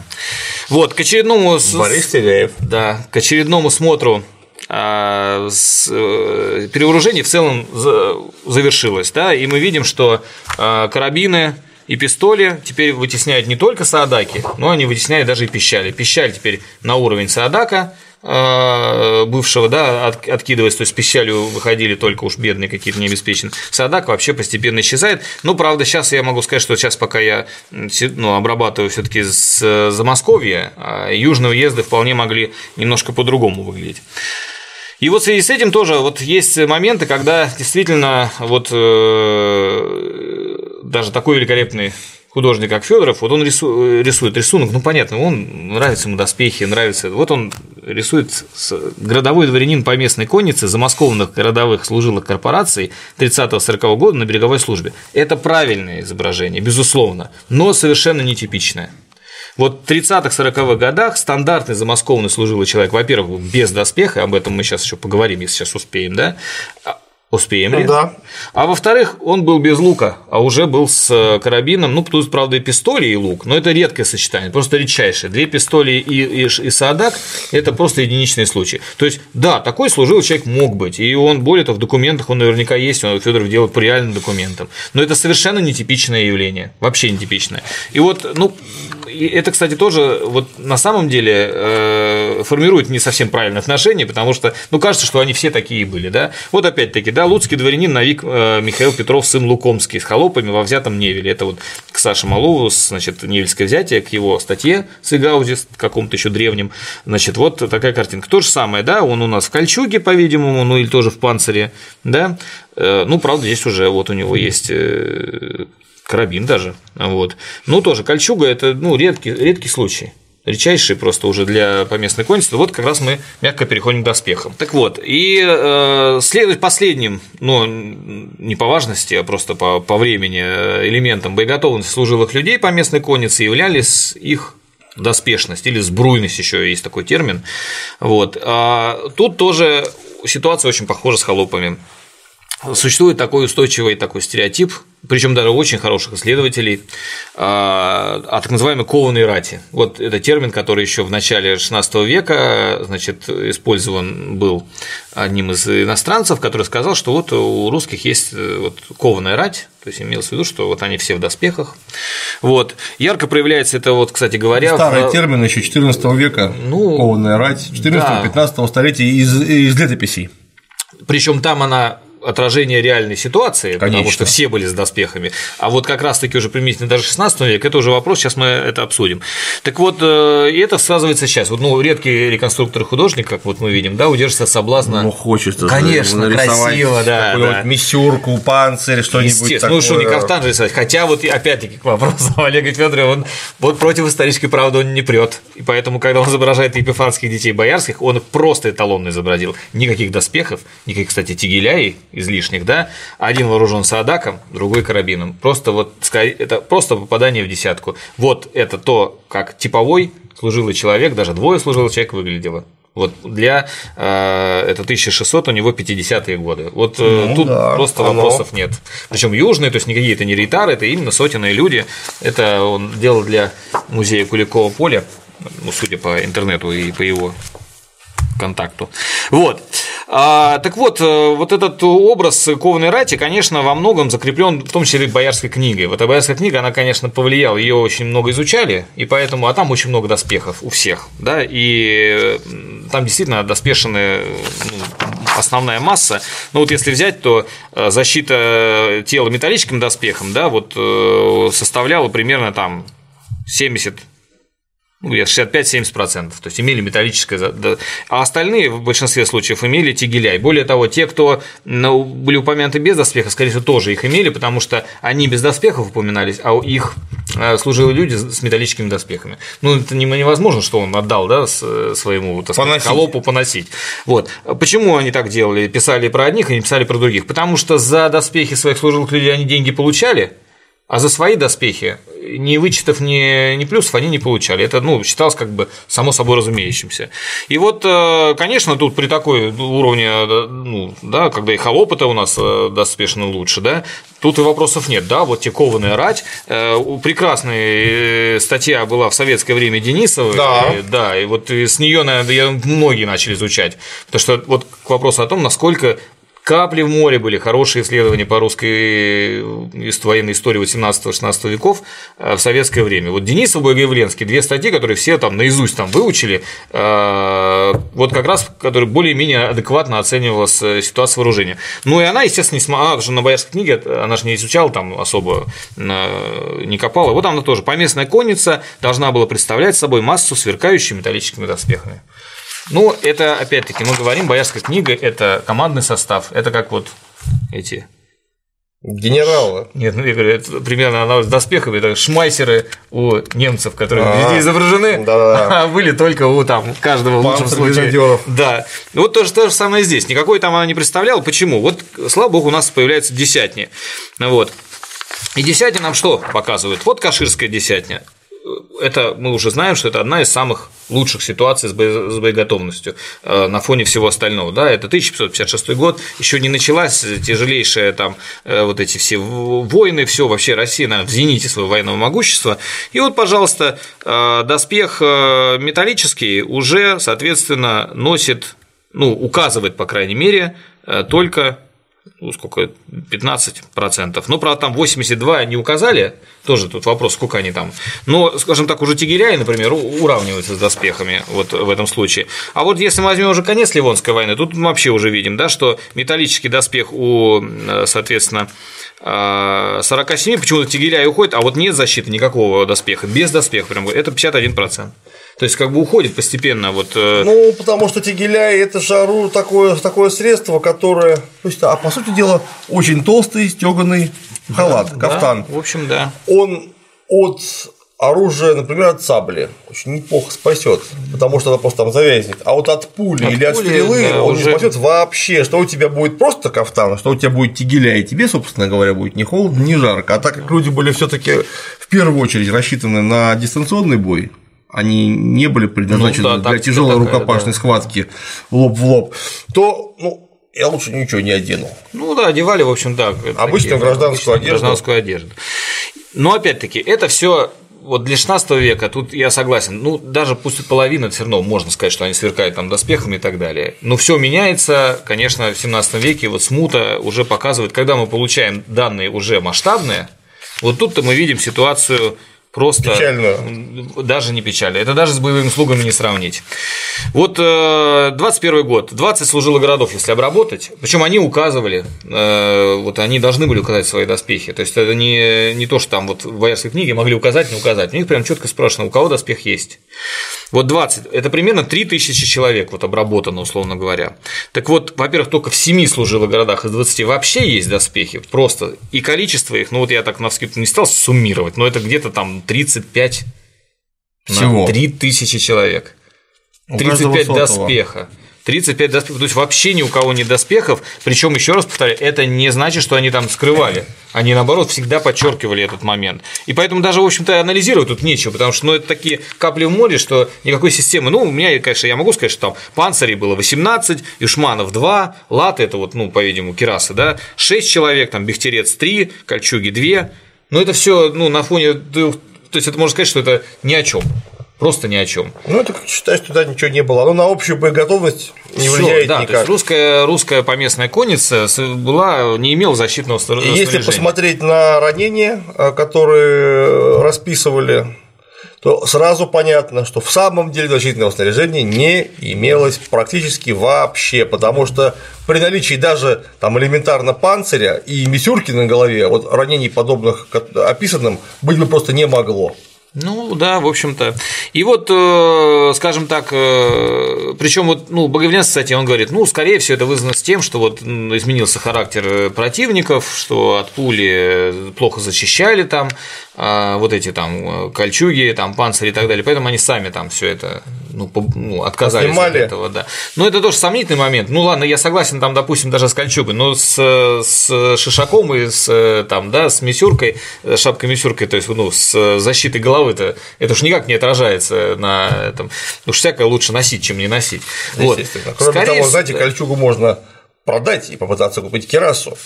Ну, в общем, да. Скорее всего, я думаю, причина здесь просто тоже банально экономическая. Это доспех это самое первое, что вот как в современных войнах артиллерия теряется в первую очередь. Доспех это первое, что э, у тебя отберут, заберут, и восстановить это очень сложно. В условиях развала э, там, экономического стране хаоса, я можно только представить, какие там ремесленники, что они там, они выживали все. Не, не было никакого системного восстановления доспехов, а терялись они достаточно интенсивно. Ну, надо понимать, что в России не было в то время еще своего источника железа качественного. А, это, кстати, Поэтому привозить железо приходилось э, с запада, из Швеции или через э, Ливонию, через Новгород.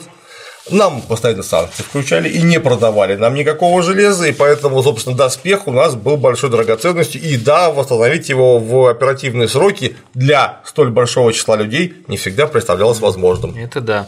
И, кстати, вот тоже, это я вернемся, если немножко в вооружение, тоже очень интересный момент. А, передовиками социалистического, тогда, феодалистического. феодалистического да, производства всегда были новгородские служилые люди. У них у первых появились массовые пищали, у них у первых появились пистоли, у них у первых появились упоминания карабинов, и они первые перешли практически на стопроцентное э, оснащение оружием. Э, с одной стороны, конечно, здесь специализация имеет э, значение, да, ну они на шведов ориентировались, там как бы с луком, может, и не, и не особо объект. Но с другой стороны, скорее всего, просто потоки поставок через новгородскую землю просто более активно шли, и к ним это все попадало гораздо раньше, чем ну там ну, другие и. Учитывая, что они как ну раздачи были первые, таким образом там это все еще и дешевле было. Ну да, то есть поэтому э, вот э, по-видимому они перевооружались именно поэтому и задавая моду, можно сказать, э, всей остальной вот. Ну, Новгородская воинская корпорация всегда у нас была с большой претензией. У нас он даже когда Иван Грозный ходил второй раз в Новгород замерять там его, э, эта самая новгородская корпорация сыграла в этом не последнюю роль, как она, чувствую, сыграла не последнюю роль и в начале Ливонской войны как таковой, потому что Ливония нам была не очень нужна долгое время, а вот новгородцам она была очень нужна. Ну да, кстати, им и в первую очередь давали там поместье, был же вот тоже такой мало, малоизученный э, и даже малоизвестный факт, что когда мы Ливонию по сути присоединили, ведь э, и она держали довольно плотно, там были созданы полноценные дворянские корпорации, то есть было действительно был условно говоря говоря, там э, Юрьевский служилый город, там были розданы поместья, у них была какая-то уже более-менее начала формироваться, то есть они и даже Зажили. документов, да, они указывали, что это дворяне юрьевские, дворяне там ругадивские, это Нарва, да, да. то есть вот э, все были уже, то есть предполагалось, что там сейчас все будет так, как у нас. То есть это будет там. Сейчас все поделим. Да, все поделим, да. Все взять и поделить. Казалось бы, опять-таки, да, что вот э, спокойное время, деньги, э, более-менее, так сказать, отсутствие каких-то серьезных, кроме Смоленской войны, внешнеполитических вызовов, можно заняться и да, обеспечением безопасности своей, вот, личной, да, и э, все-таки восстанавливается промышленность худо-бедно как-то там, ну, ремесло, но мы вообще опять не видим ничего, никакого изменения ситуации с успехом. Если Смоленскую войну там можно сказать, что у них не спрашивали, там действительно, когда собирали, и то понятно, почему не спросили, потому что все уже что спрашивать, да, мы, мы и так видишь, у никого ничего нет, только тратить чернила. Вот. То в случае с 49 годом там опять вопрос этот всплыл. Что у вас вообще, что на вас надето, мужчина? Вот. И тоже мы видим, что вот ну, у меня пока такие эпизодические все таки но уже хорошие, вполне показательные. То есть, допустим, ну, понятно, замаскованные города вообще без доспехов, там они вот эти двери, вот Тверские, мои любимые служилые города, они очень бедные были все, у них ничего нету. А из Костромичей, это вот половина костромичей, у них было 6 из 600, 1% с доспехами. В Рязани 1200 человек, 2 выбранных с доспехами. 175 смолян, 2 человека. Ну, правда, есть, конечно, и упоминают, например, там один с, э, пришел с Куяком. Это ж я где он его выкопал-то там вообще в то время. Там. Куяк это бригандина, то, что ну, называется. Да, ну то есть это какая она. Ну, вряд ли ее произвели тогда. То есть он где-то какой-то нашел ну, там в сундуке. сундуке вот, например, у нас э, в Эрмитаже хранится арсенал бояр Шереметьевых, так там семь куяков – ну, это понятно. Боярин, у, у них-то все было, как, как всегда. Нет, да, ну, просто в сундуке лежит, да. и все, просто куяки-то они старинные, они века 16-го, судя да по в том-то всему. и дело, что вот он еще напялил и пошел на, на войну с ним. Да. Ну, вот так любил дедушку, наверное, в памяти о нем, наверное, одел, как, как вот. Броника правотеческая, зело крепка. Да, да, да. Вот, но, э, то есть, по сути -то говоря, вот э, доспехи э, исчезли как таковые, и, ну, а тогда возникает вопрос, откуда вот, ну, откуда эти рисунки, откуда вот иностранцы тоже говорят про какие-то там вот. Но мы надо понимать, что иностранцы в первую очередь видели кого? Они видели московские вот этих. Кого показывали, список. тех и Во-первых, кого показывали. Во-вторых, все-таки московский список это вот, ну, э, там, э, ну, ладно, там бояр они, может, и не видели там разъезжающих в, в зерцалах, да, но они видели это всяких окольничих, дворян московских, жильцов, которые были, в общем-то.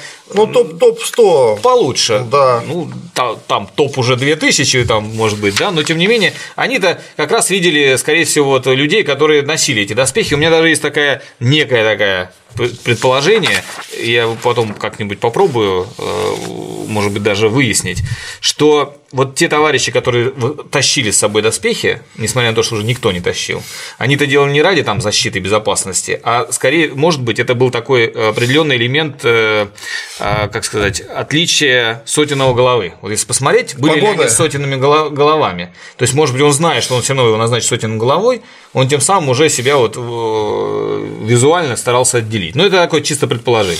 Потому что, конечно, и понятно, что вот к вопросу о том, что доспехи были не нужны, это тоже маловероятно, потому что если бы они были нужны, они бы снова не возродились в середине. Доспехи да. были нужны, вот если, просто да, им их не могли себе позволить. Доспехи были нужны еще в 18 веке. Морис Саксонский там, и все остальные эти военачальники там регулярно пишут в 18 веке, что если вам, дуракам, как было сказано, вводили керасы бы каски, вот, вот такого бы количества тяжелой кавалерии бы в бою не перебили, потому mm-hmm. что все потери от того, что вы не носите защиту, которую вам предписано носить. Ну, если взять кирасиры, даже он до, доползли до какого? До 19 века, до первой половины. Да, и то, причем они периодически пытались керасы да, поснимать, да, да, а им их обратно надевали эти керасы. И вот как раз надевать им начали, как раз вот по итогам вот этих всех э, вот, смотров, потому я... что как государство поняло, что мы никакими силами, никакими не указами заставите. не заставим. То есть карабины мы заставим их купить, конечно. Тут как-то, ну, они все-таки это. Ну, так они же не бой готовы будут. Да, а вот э, керасы и шлемы. Да, шлемы они не купят ни при каких раскладах, какая бы экономическая ситуация ни была, какие казни ты их там не, не угрожай. Поэтому пришли к единственному правильному на тот момент решению, которое, кстати, позволило нам и создать в очень короткое время очень боеспособную конницу и, в общем-то, победить в войне. То есть просто-напросто из казны выдавалось защитное снаряжение, которое в казну же потом и возвращалось. И началось начался обратный процесс отрицания собственного отрицания, то есть вестернизация.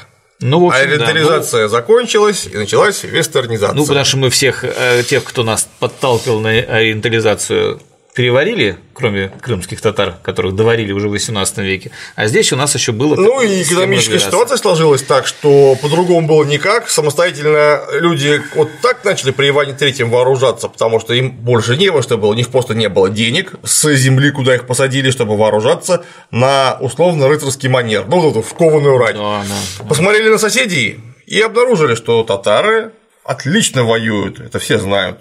А доспех гораздо дешевле, и вооружение гораздо дешевле, и лошади гораздо дешевле. Будем одеваться, как они. И тут вдруг выяснилось, что и на это денег не хватает, и поэтому государство стало выдавать им вооружение за свой счет то, которое было, на взгляд государства, эффективно в данный момент. А эффективно было оружие, рассчитанное на противоборство с западными соседями. То есть нужны были керасы, нужны были шлемы, нужны были пистолеты и карабины, то есть, чтобы противостоять регулярной рейтарской коннице. Ну, причем, э, кстати, вот э, по масштабу использования рейтара уже вот, да, в большой этой войне середины 17 века мы вот э, поляков и литовцев превзошли. То есть, наши, получается, что вот в этом отношении полки нового строя у нас были более такие готовы вот к тому виду войны, которая в итоге состоялась. Поэтому и отчасти это даже скомпенсировало вот явный перевес польско-литовской кавалерии тяжелый. Вот все, э, в какой-то мере это такой асимметричный ответ гусарам. Гусар мало было всегда. Это элита а рейтар много. Хотя бы гусара что же делали? Кстати, гусар. Ну да, это, ну это уже больше такой. Да, для, они там, для... Их там то применяли, то упраздняли, потом, то снова. Да, в принципе, они там вот даже и досуществовали, и потом вторичное создание гусара, они потом существовали, но это скорее тоже, опять-таки, мы немножко не на том основании делали гусар, то есть это принцип ведения боя, то есть вот ну, да. вернули им практически копии. А на самом деле, конечно, э, как э, вот психологически из них элиту-то не, не очень-то еще пока создавали, потому что все равно кстати, вот тоже момент такой, все равно психологически, вплоть там, до петровских времен, э, дворяне держались этой сотенной службы. Конечно. Вот они не хотели. Конечно. Гусары, еще на гусар они, кстати, согласились. Вот э, в рейтары очень не хотели идти. Но гусар, когда их стали водить, они сказали, ну ладно, гусары вроде как бы у поляков-то это Красиво крутые. Так выглядит. Ну, главное, да. что это такие знатные. Ну, не, не, не, не позорно быть гусаром. Но даже тут все равно, хотя даже писали гусар раньше, чем сотенных людей, но все равно вот они э, самые самые вот знатные часть служилого города долго держала за сотенную службу. Не в ритары. Ну и в Петре, при да. Петре Первом они еще воевали в этой сотенной службе. Ну, Господи, да, в начале да. Северной войны мы видим этих сотенных э, людей, которые продолжали воевать в рядах поместной конницы. Ну да, уже это понятно, что трансформация там уже произошла там уже в ходе Северной войны, все это, ну унификация, я даже сказал, все уже да. там просто он практически по всех драгунами сделал, да и, и не стал стал э, заморачиваться вот эти сложные. Но тогда уже другая экономическая ситуация, внешнеполитическая. В принципе, Петру уже досталась ситуация, когда Речь Посполита не представляла смертельной угрозы. И вообще Наоборот, она представляла из себя какого-то не слишком сильного союзника. Ну, да, или объект для будущих, так сказать, поползновений. А да. при папе это было очень опасное соседство. И, в общем-то, если учесть, что где был Смоленск вообще-то, да, в чьих руках, Смоленск от Москвы не очень далеко, мягко скажем. Так точно. То это прям даже вот как это, прям направленное против нас было все. Ну вот как-то так. Спасибо, очень интересно. Ну что, нужно будет в следующий раз углубить, расширить. О чем в следующий раз поговорим? Ну, мы можем копнуть землю в прямом смысле слова и заняться землевладением экономической вот, базой. Вот, это, да. конечно, более может быть занудно, но это зато более всего. важно. Да. Это важнее. Ну да, что, попробуем. Спасибо, Николай.